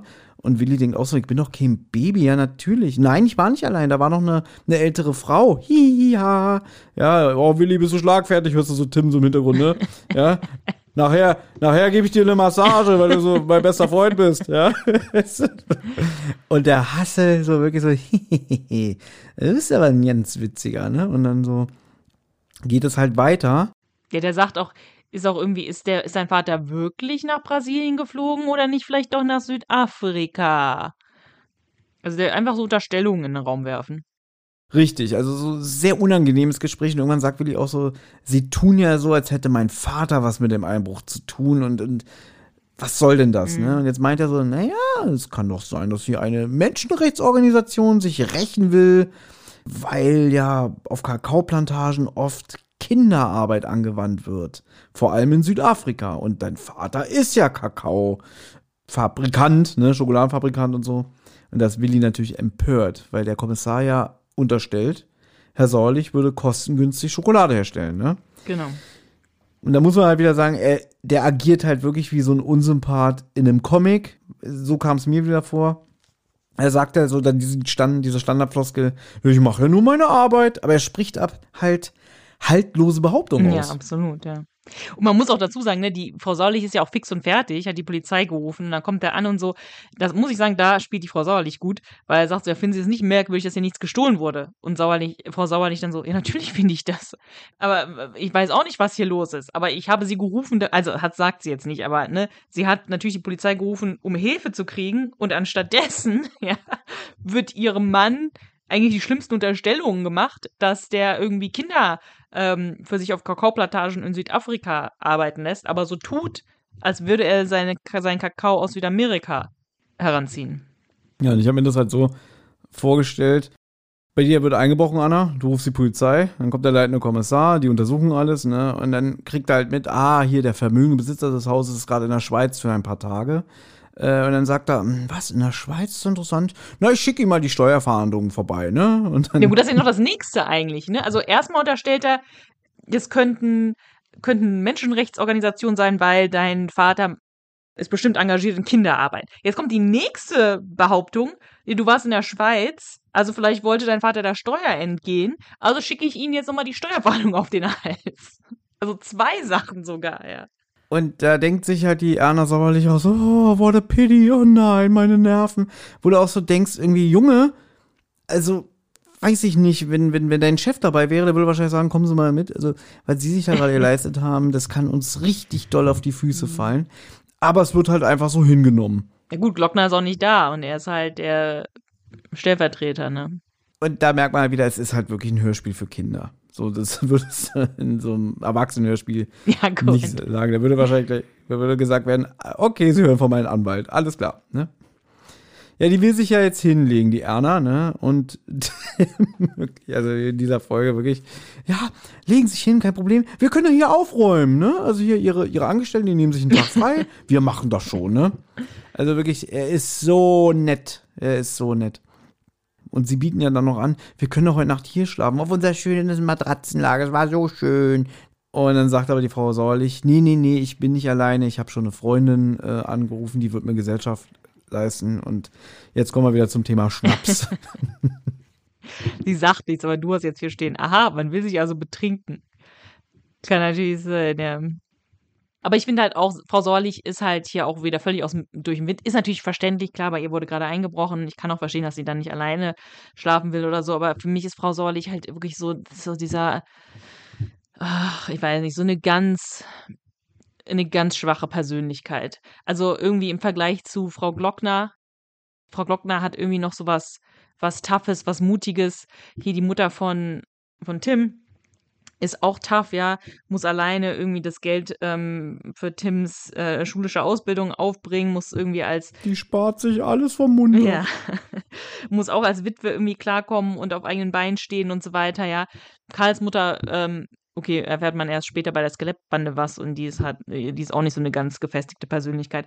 Aber Frau Saulich kommt ja öfter vor und ist immer eher so eine ganz, ganz, ganz schwache Frau. Also es ist ist interessant irgendwie. Also finde ich ganz gut, dass sie weiterhin so als schwache Frau dargestellt wird, weil dann ist es kontinuierlich und so. Und dass halt sogar, weißt du, dass sogar Willi bei ihr anrufen muss, um zu gucken, ja, meine Mutter ist so einsam, wenn mein Vater nicht da ist. Und okay, dann wurde eingebrochen, ist natürlich schlimmer. Aber gut, sie hat ja sogar ein leichtes Schlafmittel genommen, was eigentlich darauf hindeutet, sie kann nicht schlafen, wenn Hermann nicht da ist. Ja. Aber ich finde es ganz gut, dass sie jetzt sagt, nein, Kinder, ihr braucht euch nicht um mich zu kümmern, es kommt eine Freundin. Also das finde ich ist dann eigentlich schon wieder ein bisschen besser. Weil hätte sie gesagt, ja, bitte bleib, lass mich nicht allein, dann fände ich das noch, noch fragwürdiger irgendwie. Ja, die ist halt einfach auch so, ich schätze sie auch ein bisschen ein, so wie so eine ganz oberflächliche Frau. Und wie du schon sagst, halt auch so, so schwach und weiß, weiß ich, die haben sich bestimmt schon früh kennengelernt. Die war noch nicht einen Tag in ihrem Leben arbeiten. Ja. Die, also die ist so, so behütet, beschützt, weißt du? Ja. Weil der Mann bringt ja die Kohle nach Hause und alles, ne? Und wird wahrscheinlich auch öfter mal irgendwie auf Partys gehen oder weiß ich nicht, irgendwelche, weiß ich nicht, so, so Veranstaltungen leiten, weiß ich nicht, irgendwie hier unser Damenkränzchen, um jetzt so richtig mittelalterlich zu werden. Ne? Ja. Das ist so, das ist auch so ein Daisy Duck-Ding, ne? Ja, unser Damenkränzchen hat jetzt wieder ein, ein Kostümwettbewerb veranstaltet und so. Ehrenamtliche Sachen könnte ich mir bei der vorstellen, ne? Da ist natürlich auch so viel Echauffierung mit drin. So irgendwie so, ha, halte mich, weißt du, so, so wenn war ja hier bei schon in Folge 1, ne, hier mit dem, mit dem Millionendieben, ne? Ja. Wenn da der Georg niedergeschlagen wird, dass sie sagt so, oh Gott, Georg, und unser Jaguar ist weg, stütz mich, Hermann. So, weißt du, so, ha, ich kann nicht mehr. Und weißt du, der Georg liegt halt äh, mit Beulen am Kopf auf dem Boden und der Krankenwagen, der gerufen wird, nimmt erstmal die Frau mit. weißt du? Na gut, und auch hier, also hier auch gegenüber dem Hassel, ne, sagt Willi, wenn, wenn, wenn der Hassel irgendwie behauptet, ja, Kinderarbeit und Steuerhinterziehung und so weiter, und wo dann Willi auch sagt, Mama, jetzt sag doch auch mal was, ja, und sie so, Willi, du weißt doch, ich kenne mich nicht aus mit diesen Dingen. Also anstatt zu sagen, ähm, also jetzt reicht's, sie, sie hören von meinem Anwalt. Ja, ja, klar. So, während sich Frau Säulich jetzt zurückzieht, reden TKKG nochmal über den Koffer und das Geld darin und jetzt werden erstmal Vermutungen angestellt. Äh, wieso gibt denn hier die Frau Duisberg nicht zu, dass ihr das Geld gehört? Naja, vielleicht will sie ja Steuerbetrug begehen. Oder das Geld stammt doch aus kriminellen Handlungen und jetzt fällt auch mal so ein Begriff aus der Neuzeit, würde ich sagen, nämlich sowas wie Steuer-CDs. Habt ihr schon gehört? Hier, die Bundesregierung kauft doch Steuer-CDs ein. Äh, warum denn? Naja, um Steuersünder dingfest zu machen. Ah ja. Jetzt will Karl Ermittlungen über Frau Duisberg und dem Sohn Bruno anstellen. Vielleicht hat Bruno nach dem Koffer bei den Säuerlichs gesucht. Anna hat schon verraten, ja. Aber das wissen sie ja hier noch nicht. Und jetzt nennt Tim Karl schon wieder Professor.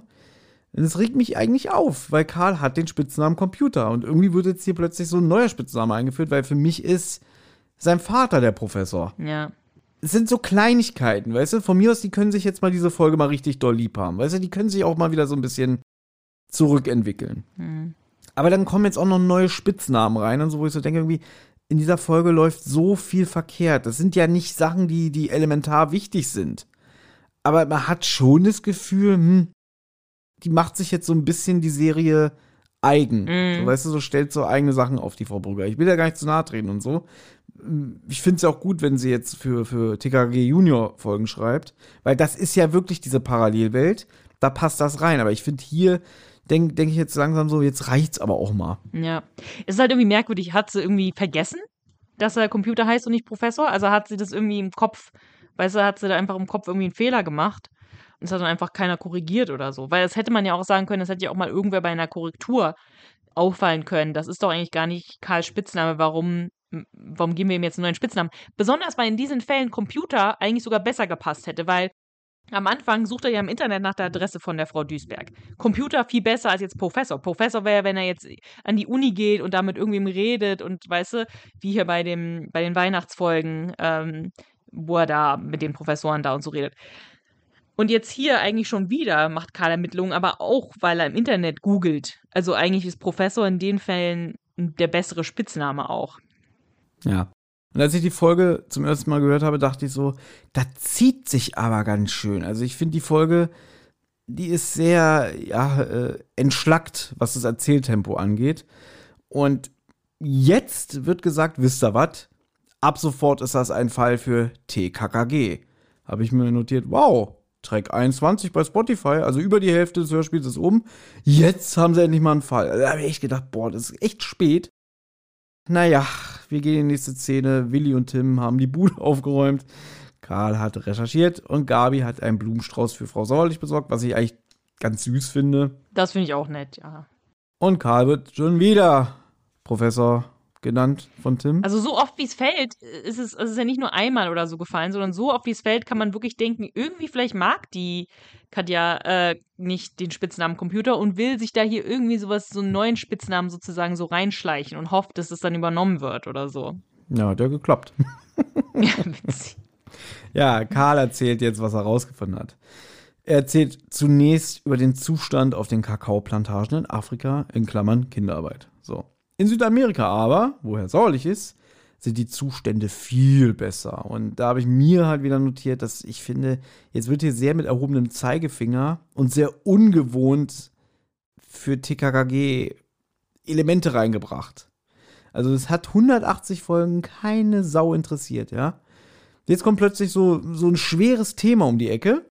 Wo ich ja auch wieder sage, finde ich ja nicht verkehrt. Ich meine, es gab ja schon in den 80ern gab's Hörspiele, die sich um Umweltschutz und so, ähm, und gerade auch so die, die frühen 90er beschäftigt haben. Aber das war so nie wirklich Thema bei TKG und wenn, dann nur ganz selten oder, oder am Rande. Ne? Und jetzt kommt ja plötzlich irgendwie, naja, es gibt ja hier die Kinderarbeit in Afrika und wir sollten uns mal überlegen, äh, in welches Stück Schokolade wir in Zukunft beißen. Und Willi sagt ja auch irgendwie, da habe ich mir noch nie drüber Gedanken gemacht.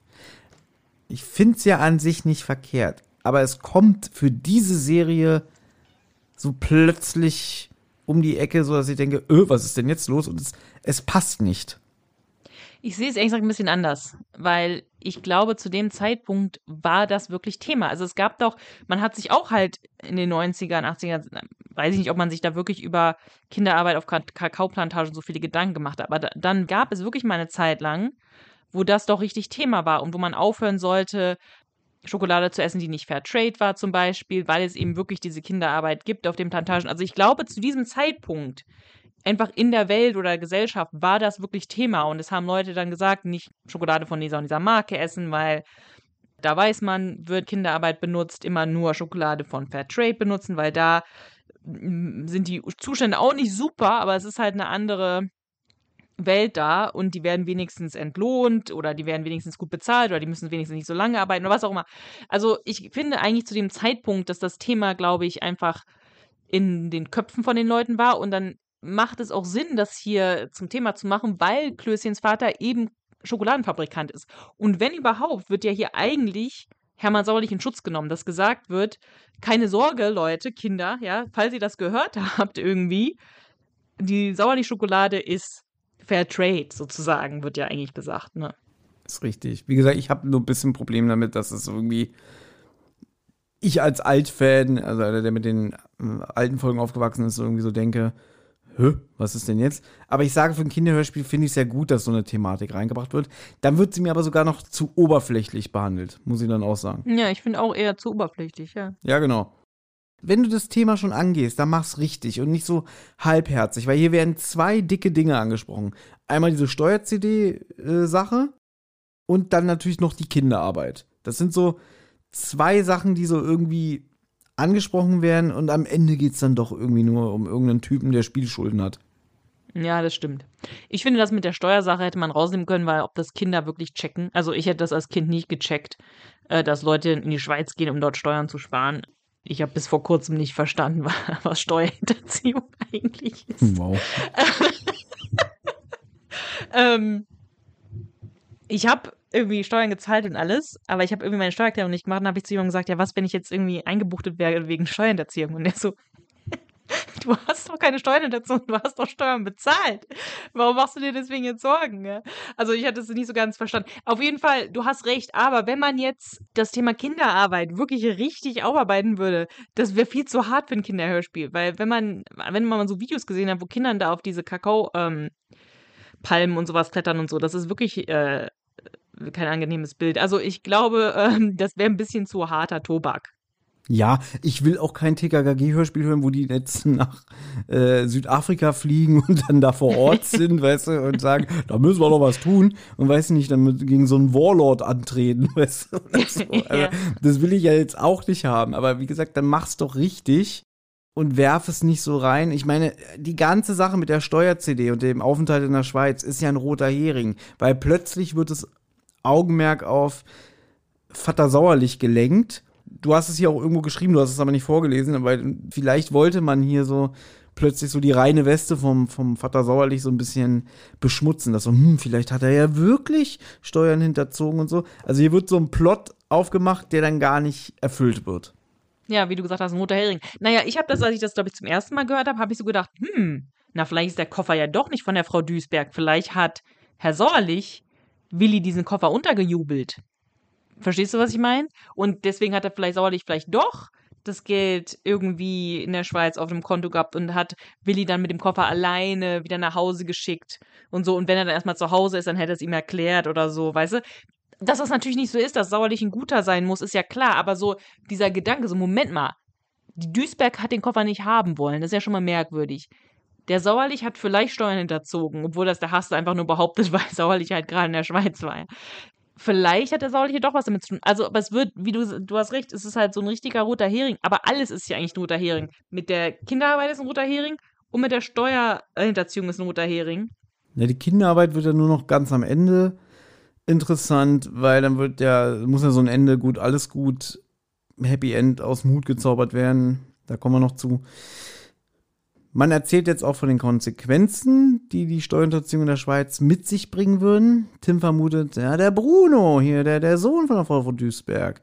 Vielleicht hat der ein geheimes Konto in der Schweiz und Frau Duisberg schmuggelt das heimlich nach Deutschland. Karl hat einiges über den Bruno rausgefunden. Der hat nämlich einen Haufen Schulden und er hat auch ein Casino geleitet. Das ist pleite gegangen. Und jetzt hat er natürlich viele Leute am Hacken, denen er Geld schuldet. Jetzt stellt aber Willi fest, ja, wir haben noch gar keine Beweise. Ne? Finde ich sehr gut, dass das angesprochen wird. Bleibt die Frage, steckt Bruno hinter dem Einbruch? Gehört der Koffer wirklich Elfriede Duisberg? Hat Gabi eine Idee.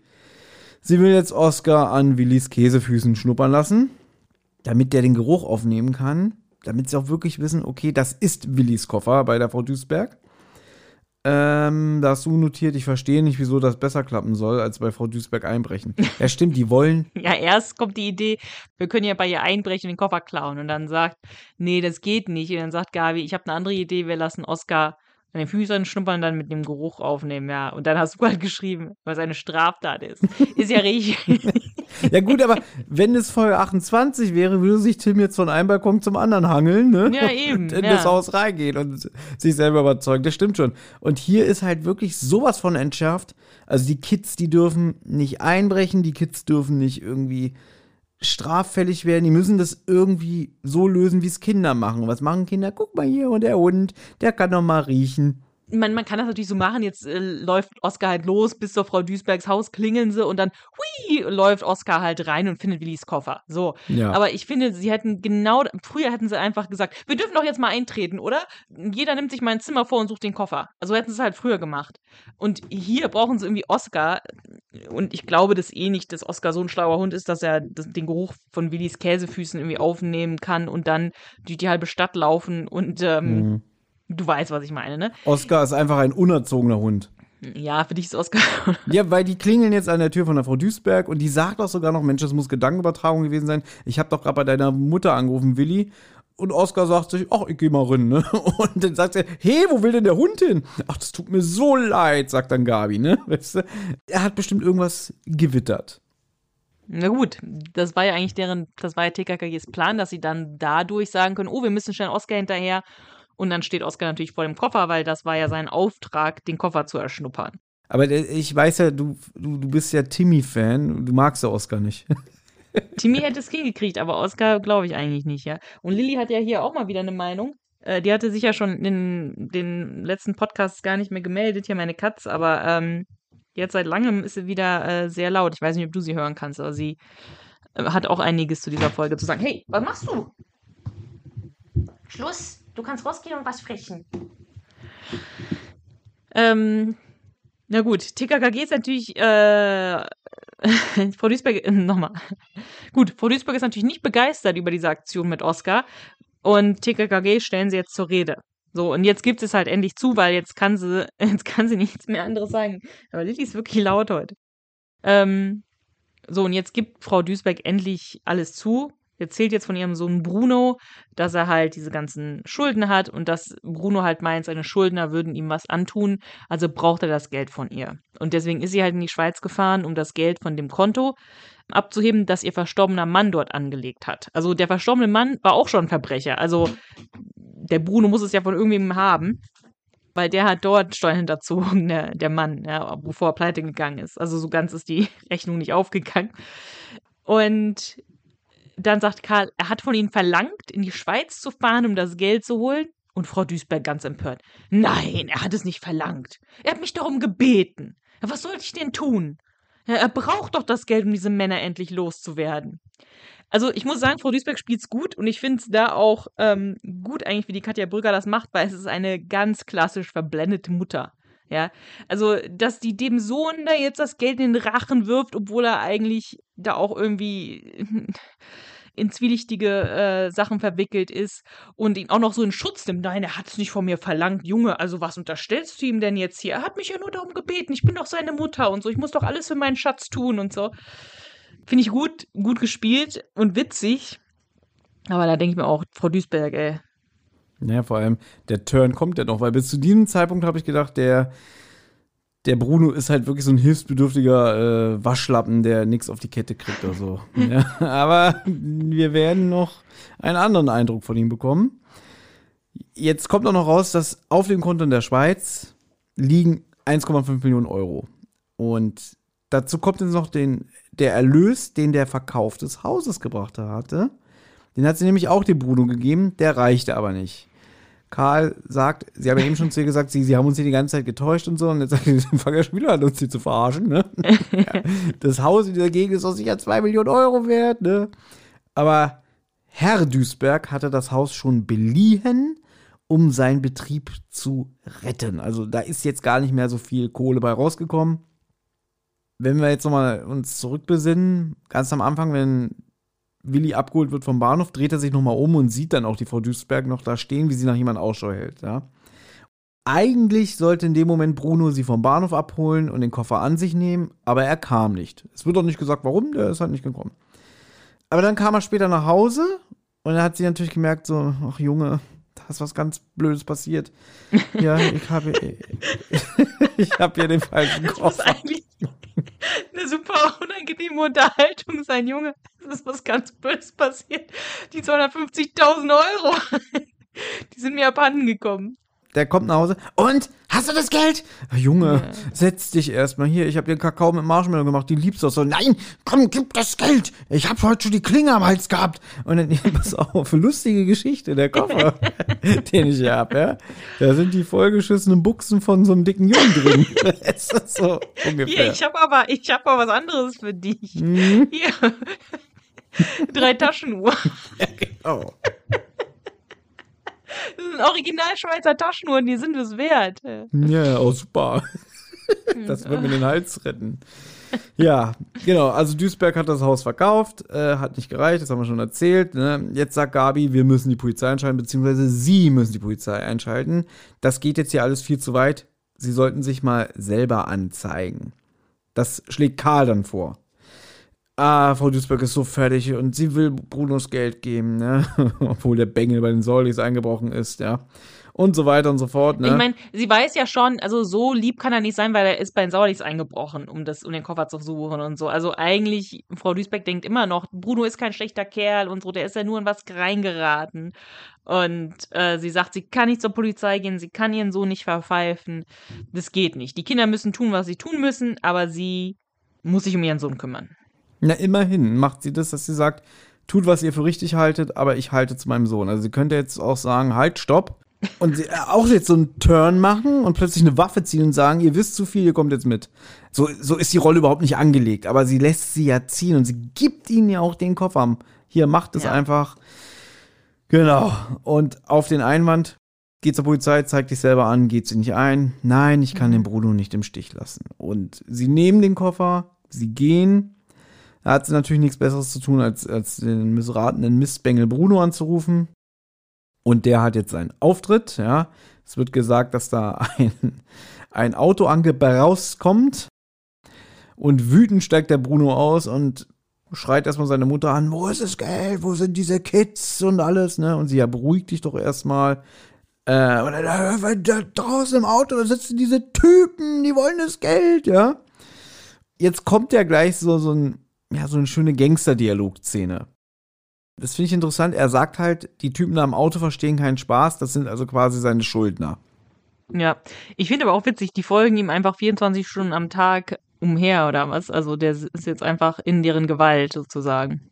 Nee, ich fand das interessant, weil sie wirken ja gar nicht wie seine Gegner, auch wenn sie dann gleich sagen, irgendwie, Junge, äh, wenn der Tag vorbei ist, dann solltest du das Geld besser haben und so. Aber ich finde, die wirken schon wie so ein eingespieltes Gangster-Trio, weil der hat ja auch nicht wirklich Angst vor denen, ne? Das kommt ja gleich alles. Wenn er dann sagt so irgendwie, na, du hast hoffentlich bald das Geld, sonst gnade dir Gott. Ah, halt die Fresse, komm, fahr, so weißt du, so ungefähr, ja? Stimmt eigentlich. Also, da noch nicht mal das ist, äh, ah, wie soll ich das ausdrücken? Der, er wirkt eigentlich wie jemand, der mit denen rumfährt und das Geld eintreibt. Also als wenn die zu dritt. Und nicht so wie jemand irgendwie, ich hab so Angst vor euch, ihr kriegt doch euer Geld und so, sondern er ist einfach selber die ganze Zeit auf 180, ne? Und die schreien sich einfach nur an. Deswegen habe ich schon das Gefühl, als würden die sich näher kennen, Aber bei Geld hört halt der Spaß auf. Na gut, Bruno will natürlich wissen, wohin TKKG gegangen sind und das finde ich eigentlich schon ziemlich fahrlässig von der Frau Duisberg. Also das ist wirklich äh, nicht in Ordnung. Sie verrät ihm alles. Sie sagt, ja, die sind im Internat, in einem Adlernest. Bruno, äh, dann weiß ich, wo das ist und ist halt ähm, extrem respektlos gegenüber seiner Mutter und geht dann. So, und dann, heute ist Zahltag, wird dann wohl irgendwie gesagt, als er dann zu seinen Schuldnern geht. Und jetzt fahren Bruno und seine Schuldner, äh, ich habe hier auch Kumpanen stehen, aber das sind eigentlich nicht seine Kumpanen, das sind seine Schuldner, fahren jetzt also ähm, ins Internat, um TKKG das Geld abzuknöpfen. Und sie sehen dann, wie TKKG mit dem Koffer aus dem Internat kommen. Also ich glaube, sie wollten dann jetzt doch zu, ins Polizeipräsidium mit dem Koffer, ich weiß es jetzt gerade nicht mehr. Bruno merkt dann, wir können hier den Koffer nicht schnappen, weil hier sind zu viele Leute. So, aber jetzt weiß Bruno halt, dass sie den Koffer ins Polizeipräsidium bringen wollen. Und ach so, ich weiß, was sie gemacht haben. Sie sind ins Internat gefahren, haben den Koffer abgeholt aus dem Adlernest und sind damit jetzt zum äh, fahren damit jetzt zum Glockner. Auch auf den Rädern finde ich auch geil. Mit dem Koffer auf dem Gepäckträger. Also das, äh, das will ich sehen. Und das Ganze auch noch 30 Minuten lang. Also es wird irgendwo gesagt, dass es eine halbe Stunde dauert. Ja, und das ist ja die Cover-Szene, wo wir TKG ohne Fahrradhelme sehen und Willi hat hinten den Rucksack drauf. Na gut, und jetzt weiß Bruno, dass damit sie ins Polizeipräsidium, damit sie zum Polizeipräsidium kommen, müssen sie an so einem Industriegelände vorbeifahren, wo nicht besonders viele Leute sind. Also möchte Bruno TKKG dort abpassen. Und jetzt kommt diese Szene, wo Bruno aus dem Auto steigt. TKKG erkennen natürlich, dass es Bruno sein muss. Willi möchte ihm den Koffer aber natürlich nicht geben, setzt sich auf den Koffer und dann droht Tim den äh, Leuten, dass dass er den schwarzen Gürtel im Judo hat. Richtig.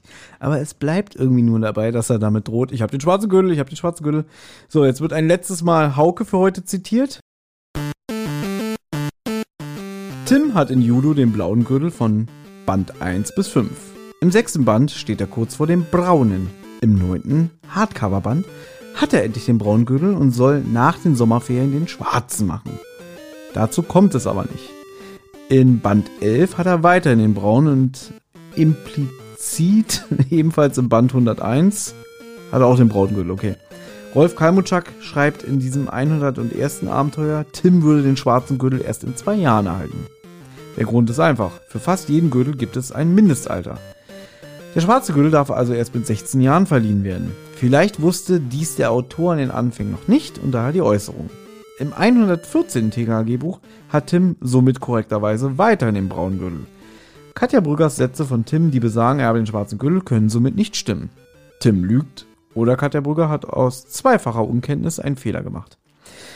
Und jetzt kommt so schön Ringelpiez mit anfassen, ne? denn während Karl versucht, die Polizei anzurufen, greift der Oscar Bruno an. Ich habe gerade mich gefragt, wer ist Oscar? ich auch gerade, als du meinst, greift der Oscar Bruno an. Ich so, ist das einer von den Schuldnern? Ja. Der äh, Hund, der Gabis Hund Oscar greift Bruno an. Karl hat keinen Empfang, der erreicht niemanden. Ja, und einer von den Schuldnern will auch Tim angreifen. Ich habe den schwarzen Gürtel, ich habe den schwarzen Gürtel. Aber er weicht ihm so die ganze Zeit aus. Ne? Da habe ich mir notiert, langweilig. Ja, der tänzelt immer so um den Gangster rum, ja, ja, ja. Und der sagt doch immer, bleib doch mal stehen, bleib doch mal stehen.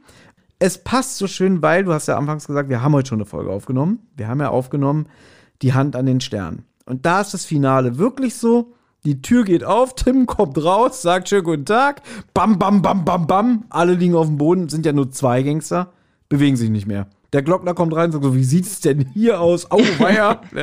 und hier ist es so, ich habe den schwarzen Gürtel, ich habe den schwarzen Gürtel. Und dann so, jetzt bleib doch mal stehen, du Bengel, ne? Und da sage ich mir wirklich so, boah, ist das langweilig. Also ich, und jetzt wiederhole ich mich schon wieder, ich weiß, neue Ausrichtung, TKG nicht mehr wie früher. Aber dass Tim jetzt so komplett umgedreht ist und nicht mal ansatzweise irgendwie einen auf die Bretter schickt oder so, das ist mir zu doof, muss ich ganz ehrlich sagen. Ja, das finde ich hier jetzt auch ein bisschen sehr übertrieben. Es gibt auch einige von den neueren Folgen, da würde Tim ähm, Notwehr, also wenn ein, wenn ihn einer angreift, dann wehrt er sich schon. Aber jetzt, er würde jetzt nicht einfach jemanden so verprügeln. Aber hier macht er ja wirklich gar nichts, obwohl es jetzt hier mehrere wirklich ähm, wahrscheinlich ja Schwerverbrecher sind, die auch gefährlich sein können und er macht immer noch nichts. Finde ich jetzt schon ein bisschen unrealistisch. Also in den ganz neuen Fällen, glaube ich, würde Tim sich wenigstens wehren oder seine Freunde beschützen.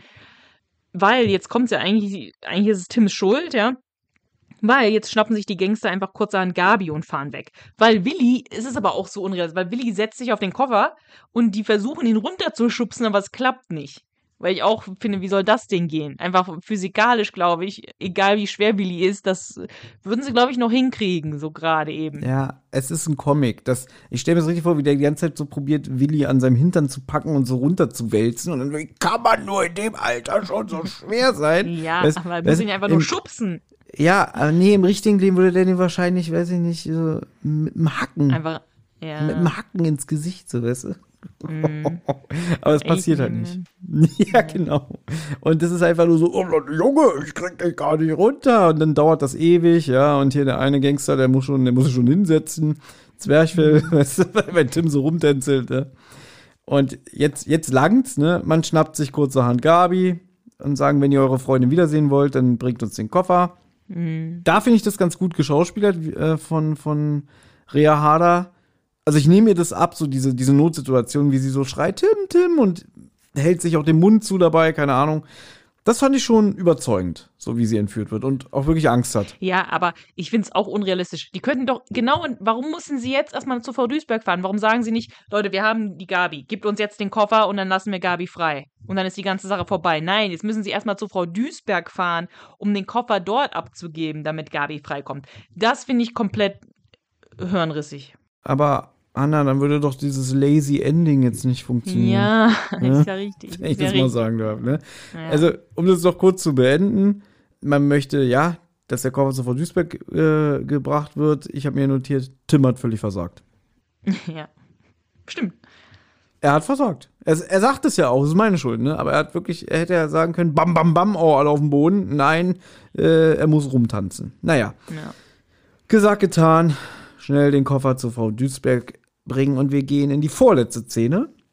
Man kommt bei Frau Duisberg an, Tür fliegt auf und dann so, hier ist der scheiß Koffer, ich hab keinen Bock mehr, ruf jetzt deinen Sohn an, wir wollen Gabi zurück, ich will euch nie wiedersehen, ne? So ungefähr reagiert Willi. Jetzt mach doch mal. Dann kommt auf einmal der Kommissar Hassel aus dem Hintergrund und sagt irgendwie so, "Hm, warum habt ihr denn den Koffer nicht gleich zur Polizei gebracht? Das wüsste ich gerne, ne? Ja, was machen Sie denn hier? Ja, ich hab mich selber angezeigt, sagt Frau Duisberg. Endlich. Endlich ist sie zur Vernunft gekommen, ne? Ja, aber was machen wir denn jetzt, ne? Äh, diese Gabi ist in deren Gewalt und da geht die Tür schon wieder auf. Es klingelt, glaube ich, oder? Ja, sti stimmt, du hast recht. Äh, es klingelt und die Frau Duisberg sagt auch noch so, heute geht's hier zu wie im Taubenschlag. genau. Und dann sagt Gabi irgendwie, Mann, war das unangenehm in dem Auto. Die haben sich die ganze Zeit angebrüllt, ja. Aber auch so völlig entspannt wieder. Ja, tiefenentspannt ist so. Und jetzt erzählt Kommissar Hassel. Nachdem Frau Duisberg ihn angerufen hat, hat er erstmal ein mobiles Einsatzfahrzeug losgeschickt, um nach dem Bruno zu suchen. Gabi hatte indes noch die Nerven, eine SMS ans Kommissariat zu schicken, weil der Emil Glockner hat nämlich auf ihrem Handy so einen Notruf eingerichtet. Sie braucht nur die Eins irgendwie lange drücken und dann schrillt im Kommissariat die Alarmglocken. Man weiß, ah, alles klar, meine Tochter ist schon zum 70. Mal entführt, ne? Und dann können sie die irgendwie orten. Finde ich eigentlich ganz witzig. Das haben aber die Gangster nicht gemerkt, dass äh, Gabi da irgendwie an ihrem Handy rumfummeln konnte. Die, die haben sich ja die ganze Zeit angebrüllt. Was ich hier nochmal wirklich die Krönung finde von dem Hassel, der kann das ja nicht so auf sich beruhen lassen, dass das Gabi sagt irgendwie, na ja, also zum Glück hat ihr SEK uns gefunden wegen, wegen meinem Handy, ne? Ich habe doch hier diese Funktion, ne? Da sagt er, na ja, aber wenn Frau Duisberg uns nicht eingeschaltet hätte, ne, dann wäre das alles nicht so schnell gegangen. Also da kann man auch ruhig mal Danke sagen. Also er will jetzt nicht das TKG alleine die Lorbeeren einsacken. Er muss noch mal erwähnen, also hier Frau Duisberg, Chapeau, hier äh, Applaus, ne? Ja, gut, dass sie zur Vernunft gekommen sind, ja? Also das, da habe ich auch gedacht so, boah, du halt einfach dein Maul. Besonders wenn Frau Duisberg nicht äh, dem Bruno gesagt hätte, wo die Kinder sind, wäre sie überhaupt nicht zu der Situation gekommen. Also, Die gehen da ja auch gar nicht mehr drauf ein. Die denken sich wahrscheinlich Ja. auch so, ach komm, hier, lass den Typen labern, ne? ja. Bruno und seine Konsorten wurden geschnappt und ich muss sagen, für mich ist das mal wieder eine der billigsten Auflösungen, weil es wird alles im Nachhinein erzählt. Hm. So, es ist sehr bequem. Ja, und jetzt sagt Frau Duisberg noch, ja, wenn die ganze Sache ausgestanden ist und ich die ganzen Strafen gezahlt habe und so weiter, das Geld, was noch übrig bleibt und so, das möchte ich dann spenden. Tim macht dann noch einen Gag, dass ähm, er ja ein neues Mountainbike bräuchte. Ja, also man könnte ihm das Geld ja spenden. Aber dann im Ernst schlägt er halt vor, das Geld für Organisationen, die sich gegen Kinderarbeit einsetzen, zu spenden. Also das war sozusagen der Grund, um dieses ernste Thema mit der Kinderarbeit aufzumachen, dass man halt jetzt sagen kann, man kann ja was Gutes tun dagegen, man könnte da ja für spenden. Genau. Ja, so. Und jetzt kommen wir zur allerletzten Szene.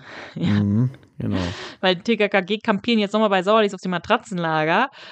Ich weiß nicht warum eigentlich, weiß ich nicht. Wahrscheinlich brauchen sie einfach ihre Nä äh, die Nähe voneinander dann nach diesem ganzen aufregenden Abenteuer.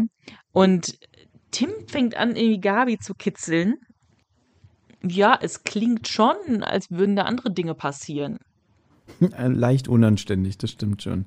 Ja. Und mir ist es aber mal aufgefallen, so, so, ich kenne ja immer noch nicht alle Folgen mit Rea Harder, aber ich habe das Gefühl, dass auch so, seit Rea Harder die Gabi spricht, hat das auch so nachgelassen mit diesem Bussi hier und Bussi da und äh, was ja so ganz schlimm war, so der Zeit, wo noch die Neugebauer die Gabi vertont hat.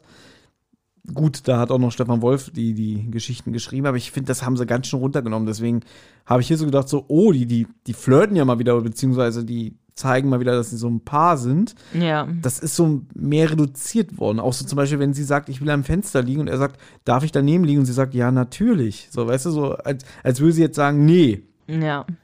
Dass das nochmal so erwähnt werden muss. Aber ja, also man fällt jetzt wieder so zurück, so, sie sind jetzt wieder neun. Mhm. Äh, Willi sagt auch so, jetzt reicht sie, Turteltäubchen. Ne? Äh, und endlich gibt es die versprochenen Geschenke. Und Anna hat es ja schon gespoilert. Es ist keine Schweizer Schokolade, es sind echte Schweizer Taschenuhren. Denn guten Freunden mhm. gibt man noch mal eine Taschenuhr. Mhm. Tim meint, boah, Willi, das ist das genialste Geschenk, das ich jemals bekommen habe. Und ich finde, das, das, das kann ja nur eine leichte, Über, also eine leichte Übertreibung sein. Das genialste Geschenk der Welt. Also ich würde mich über eine echte Schweizer Taschenuhr freuen. Ja, okay. Ähm, vielleicht ist das ein Männerding, ich weiß es nicht. Ich finde jetzt nicht, dass das das genialste Geschenk der Welt. Hätte ich lieber Schweizer Schokolade bekommen. Ja, das sagt aber auch viel über dich aus. Also, aber, weißt du, Tim, der in dieser Folge so komplett auf links gedreht ist, also wenn der jetzt noch sagt, das ist das genialste Geschenk, also das interessiert mich jetzt auch nicht mehr. Also, ja gut, das macht den Kuh jetzt auch nicht mehr fett, das stimmt. Eben. Na gut, man muss dazu sagen, diese Taschen, das, was mir eigentlich aber ganz gut gefällt, ist, diese Taschenuhr kommt dann in vier Folgen beim unsichtbaren Dieb nochmal vor, weil da wird sie Tim geklaut und da ist er auch fix und fertig, dass diese Taschenuhr ihm geklaut wird, denn es war ein Geschenk. Ob wir jemals in den Genuss kommen, darüber nochmal zu sprechen, wer weiß? Na, weiß, vielleicht ja hm, schon. Ja, vielleicht, ja. Ja, auch Menno. Aber jetzt ist gute Nacht. Ja, gute Nacht, Johanna. Ist. Und jetzt ist Schluss. Ja. ja. Gut, Anna, es ist deine Folge. Du darfst gerne mal wieder mit dem Fazit beginnen. Ja, und mein Fazit lese ich vor von unserer Hörerin Olivia, weil ich habe ja gesagt, dass Leute die Folge hören können, als ich gepostet habe, dass wir eine kleine Pause machen, weil wir halt in der Schweiz waren im Urlaub und so weiter und so fort. Und ich war auch in Deutschland im Urlaub. Und da hatte unsere Hörerin Olivia geschrieben, ich höre der vertauschte Koffer total gerne. Auch wenn ich die Hauptstory nicht so grandios finde, mag ich den Vibe zwischen den vier in der Folge total gerne. In vielen Folgen frage ich mich, wie diese Gruppe es schafft, ihre Freundschaft aufrechtzuerhalten. Aber in dieser Folge sind alle so nett zueinander, vor allem zu Klößchen, und es wird übernachtet und sich vermisst. Das ist so richtig eine entspannende Feel-Good-Folge, in der die Freundschaft mal mehr im Vordergrund steht, finde ich. So, und ich finde, das ist eigentlich eine schöne Zusammenfassung, auch wenn wir uns jetzt ein bisschen drüber lustig gemacht haben, über dieses übertriebene Vermissen und Liebhaben und Schmusen und Umarmen und alles. Aber ich finde auch, es ist eine sehr entspannende Folge, die ist leicht zu hören. Irgendwie ist so der, der Vibe, der Flow der Folge ganz gut. Ich glaube, ich habe das am Ende nie so ganz gecheckt mit dem Koffer und mit Gabis Entführung, weil das alles so schnell geht. Aber ich finde, es ist eine, ähm, eine unterhaltsame Folge. Ich mag auch, dass Willi so im Vordergrund steht, dass er halt da halt auch irgendwie so Szenen hat, wo er alleine ist mit der Frau Duisberg. Das hört man ja auch selten. Also irgendwie, ich weiß auch nicht genau. Ich finde auch, ich, wie Olivia auch sagt, diese Story ist vielleicht so ein bisschen äh, dünn. Aber ich finde es auch eigentlich zum ersten Mal zu hören ganz spannend, dass die Frau behauptet, nee, der Koffer gehört nicht mehr. Also ich finde, da sind auch ein paar Twists dabei. Also irgendwie finde ich, die Folge ist unterhaltsam, nett zu hören, entspannt und ja. Mhm. Ich kann mir vorstellen, für dich ist es die perfekte Folge, wenn du deinen Garten umgräbst. Hm. Die dudelt dann im Hintergrund und, und das ist angenehm. Du hörst eine TKG-Folge und mehr ist es dann noch nicht. Und das muss ich auch sagen. Die Folge ist nett, solide, mehr aber auch nicht. Ich finde sie nicht unangenehm. Aber ich finde es jetzt auch, ich kann nicht sagen, das ist eine meiner Lieblingsfolgen. Ja, ich finde, da habe ich schon gesagt, die zieht sich sehr, Hm. so gerade so am Anfang im Mittelteil. Ne? Und dann habe ich ein bisschen das Problem, dass alles so kindgerecht ist. Äh, also ein schwieriger Richtungswechsel, gerade bei einer so langlebigen Serie, so ab Folge 180, so gehen wir mal einen ganz anderen Weg. Das finde ich dann irgendwie krass, wenn man aber bedenkt, okay, das ist eines, das ist eines der erfolgreichsten Hörspiele Deutschlands oder Hörspielserien. Natürlich will man die auch am Leben erhalten, aber nicht mehr mit den Bedingungen, wie sie mal gestartet ist, weil es der Zeitgeist nicht mehr hergibt. Ja, und dann musst du halt irgendwie gucken, das ist, glaube ich, auch so ein bisschen das Problem, was die haben. TKG hat nun mal in gewissen Kreisen einen Ruf, den sie nicht so loswerden und den würden sie halt gerne ablegen, können sie aber nicht. Und man muss immer so ein Mittelding finden. Ne? Und ich finde, bei neuen Folgen klappt das auch oft. Ne? Also ich habe ja schon oft gesagt, dass mir neue Folgen trotzdem gefallen. Ich höre lieber eine neue TKG-Folge als eine neue Folge drei Fragezeichen, bin ich ganz ehrlich. So die neuen Folgen finde ich da alle ein bisschen schwierig derzeit. So, wa- was die Umsetzung angeht. Und da finde ich TKKG-Folgen besser umgesetzt inzwischen. Hier ist es so, hier werden mir moderne Themen wie Steuer-CDs aus der Schweiz, militante Menschenrechtsorganisationen oder Kinderarbeit auf Kakaoplantagen geboten. Alles der Oberfläche, habe ich schon gesagt. Und auch die Dialoge wirken oft hölzern. Also und ja, deswegen, ich hatte ein bisschen Probleme mit meiner, mit dieser Folge. So, weißt du, so, ich konnte nicht komplett irgendwie so abschalten und die einfach laufen lassen, weil viele Dinge habe ich so gedacht, so, hö, was ist jetzt los? Und gefällt mir nicht. Ne? Aber sie ist nett und solide, mehr kann ich nicht sagen. Dann kommen wir zu unseren Kategorien. Wie nützlich war Karl? Na, der hat richtig viel recherchiert, ist zum Professor aufgestiegen, Mhm. hat auch viel Wortanteil. Mhm. Also kann ich nicht meckern. Karl war nützlich. War sehr nützlich, ne? Also ohne ihn hätten wir ja nicht herausgefunden, wo die Frau Duisberg wohnt, was ihr Sohn äh, für, für Probleme hat mit Geld und so weiter. Also er war wirklich sehr, sehr nützlich. Ja, da seht ihr mal, wie mein Wissen uns in diesem Fall weitergebracht hat. Lieblingszitat. Mein Lieblingszitat ist auch von Karl. Und zwar, lass das mal den Meister machen. Sehr schön. Ich habe mir den Dialog von Tim und Klößchen rausgesucht. Nach dem Vokabeltest. Komm, lass mal zusammen pauken. Believe me, my friend. Are you really sure? Ja, bin ich. Ne? Also, das hat mir gefallen, weil das so drüber ist. Ne? Und, und wie gesagt, hier Tim einfach so gute Laune hat, so, so wie sonst Mm, nicht. Ne? Und mm. deswegen fand ich das irgendwie witzig. Ach so, ich habe noch eins. Ja, stimmt. Ich hatte noch ein Alternativzitat Ja. wenn Tim zu Frau Duisberg sagt, sie wissen aber schon, dass das strafbar ist. Wenn sie sagt, irgendwie, sie fährt hier regelmäßig in die Schweiz und holt das Geld von dem Geheimkonto und so, ja. Deswegen. Die drei Worte. Ja, meine drei Worte beziehen sich halt wirklich darauf, dass hier irgendwie TKKG verjüngt werden und auch natürlich nicht so agieren wie früher. Also zum Beispiel sagen, hm, wir können jetzt nicht einbrechen, was machen wir hier? Oscar soll mal äh, an den Füßen schnuppern und so alles. Deswegen finde ich, beziehungsweise meine drei Worte lauten, ein Schritt zurück. Und lustigerweise ist auch das Fazit von Hauke so ausgefallen, ohne dass ich das wusste. Ja, die Serie entwickelt sich hier zurück. Ähm, ich weiß gar nicht mehr, was ich letztens gesagt habe, aber ich, mir sind jetzt gerade drei neue Worte eingefallen. Und zwar, Mutterliebe reicht nicht. Okay, das ist sehr, sehr schön. Das ist sehr, sehr schön. So, nochmal kurz einen Blick auf Hörspiel-Request. Ah, Jörg gibt 61 Prozent. Okay. er sagt aber auch, dass die äh, Dialoge hölzern wirken und ja, eigentlich sagt er genau das gleiche wie ich hier. TKKG untypische Dialogsätze, ge- komisch geschauspielert und so. Ja, also er ist da eigentlich relativ unserer Meinung. Mhm. Na gut. Aber er sagt auch, ist eine gute Produktion. Na gut. Gleich halb eins. Ich muss morgen früh raus. Deswegen sage ich jetzt Tschüss und bis zum nächsten Mal. Okay. Tschüss. Tschüss. Hey, Amigos, hier ist nochmal Tim. Die Abenteuer von Anna, Thomas und TKKG gehen in der nächsten Folge weiter. Wer bis dahin Feedback, Fragen oder auch einfach nur loblos werden möchte, kann das gern tun. Zum Beispiel per E-Mail unter tosendehollywoodschaukel at gmail.com, per Instagram unter tosendehollywoodschaukel oder per Twitter unter tosendeh.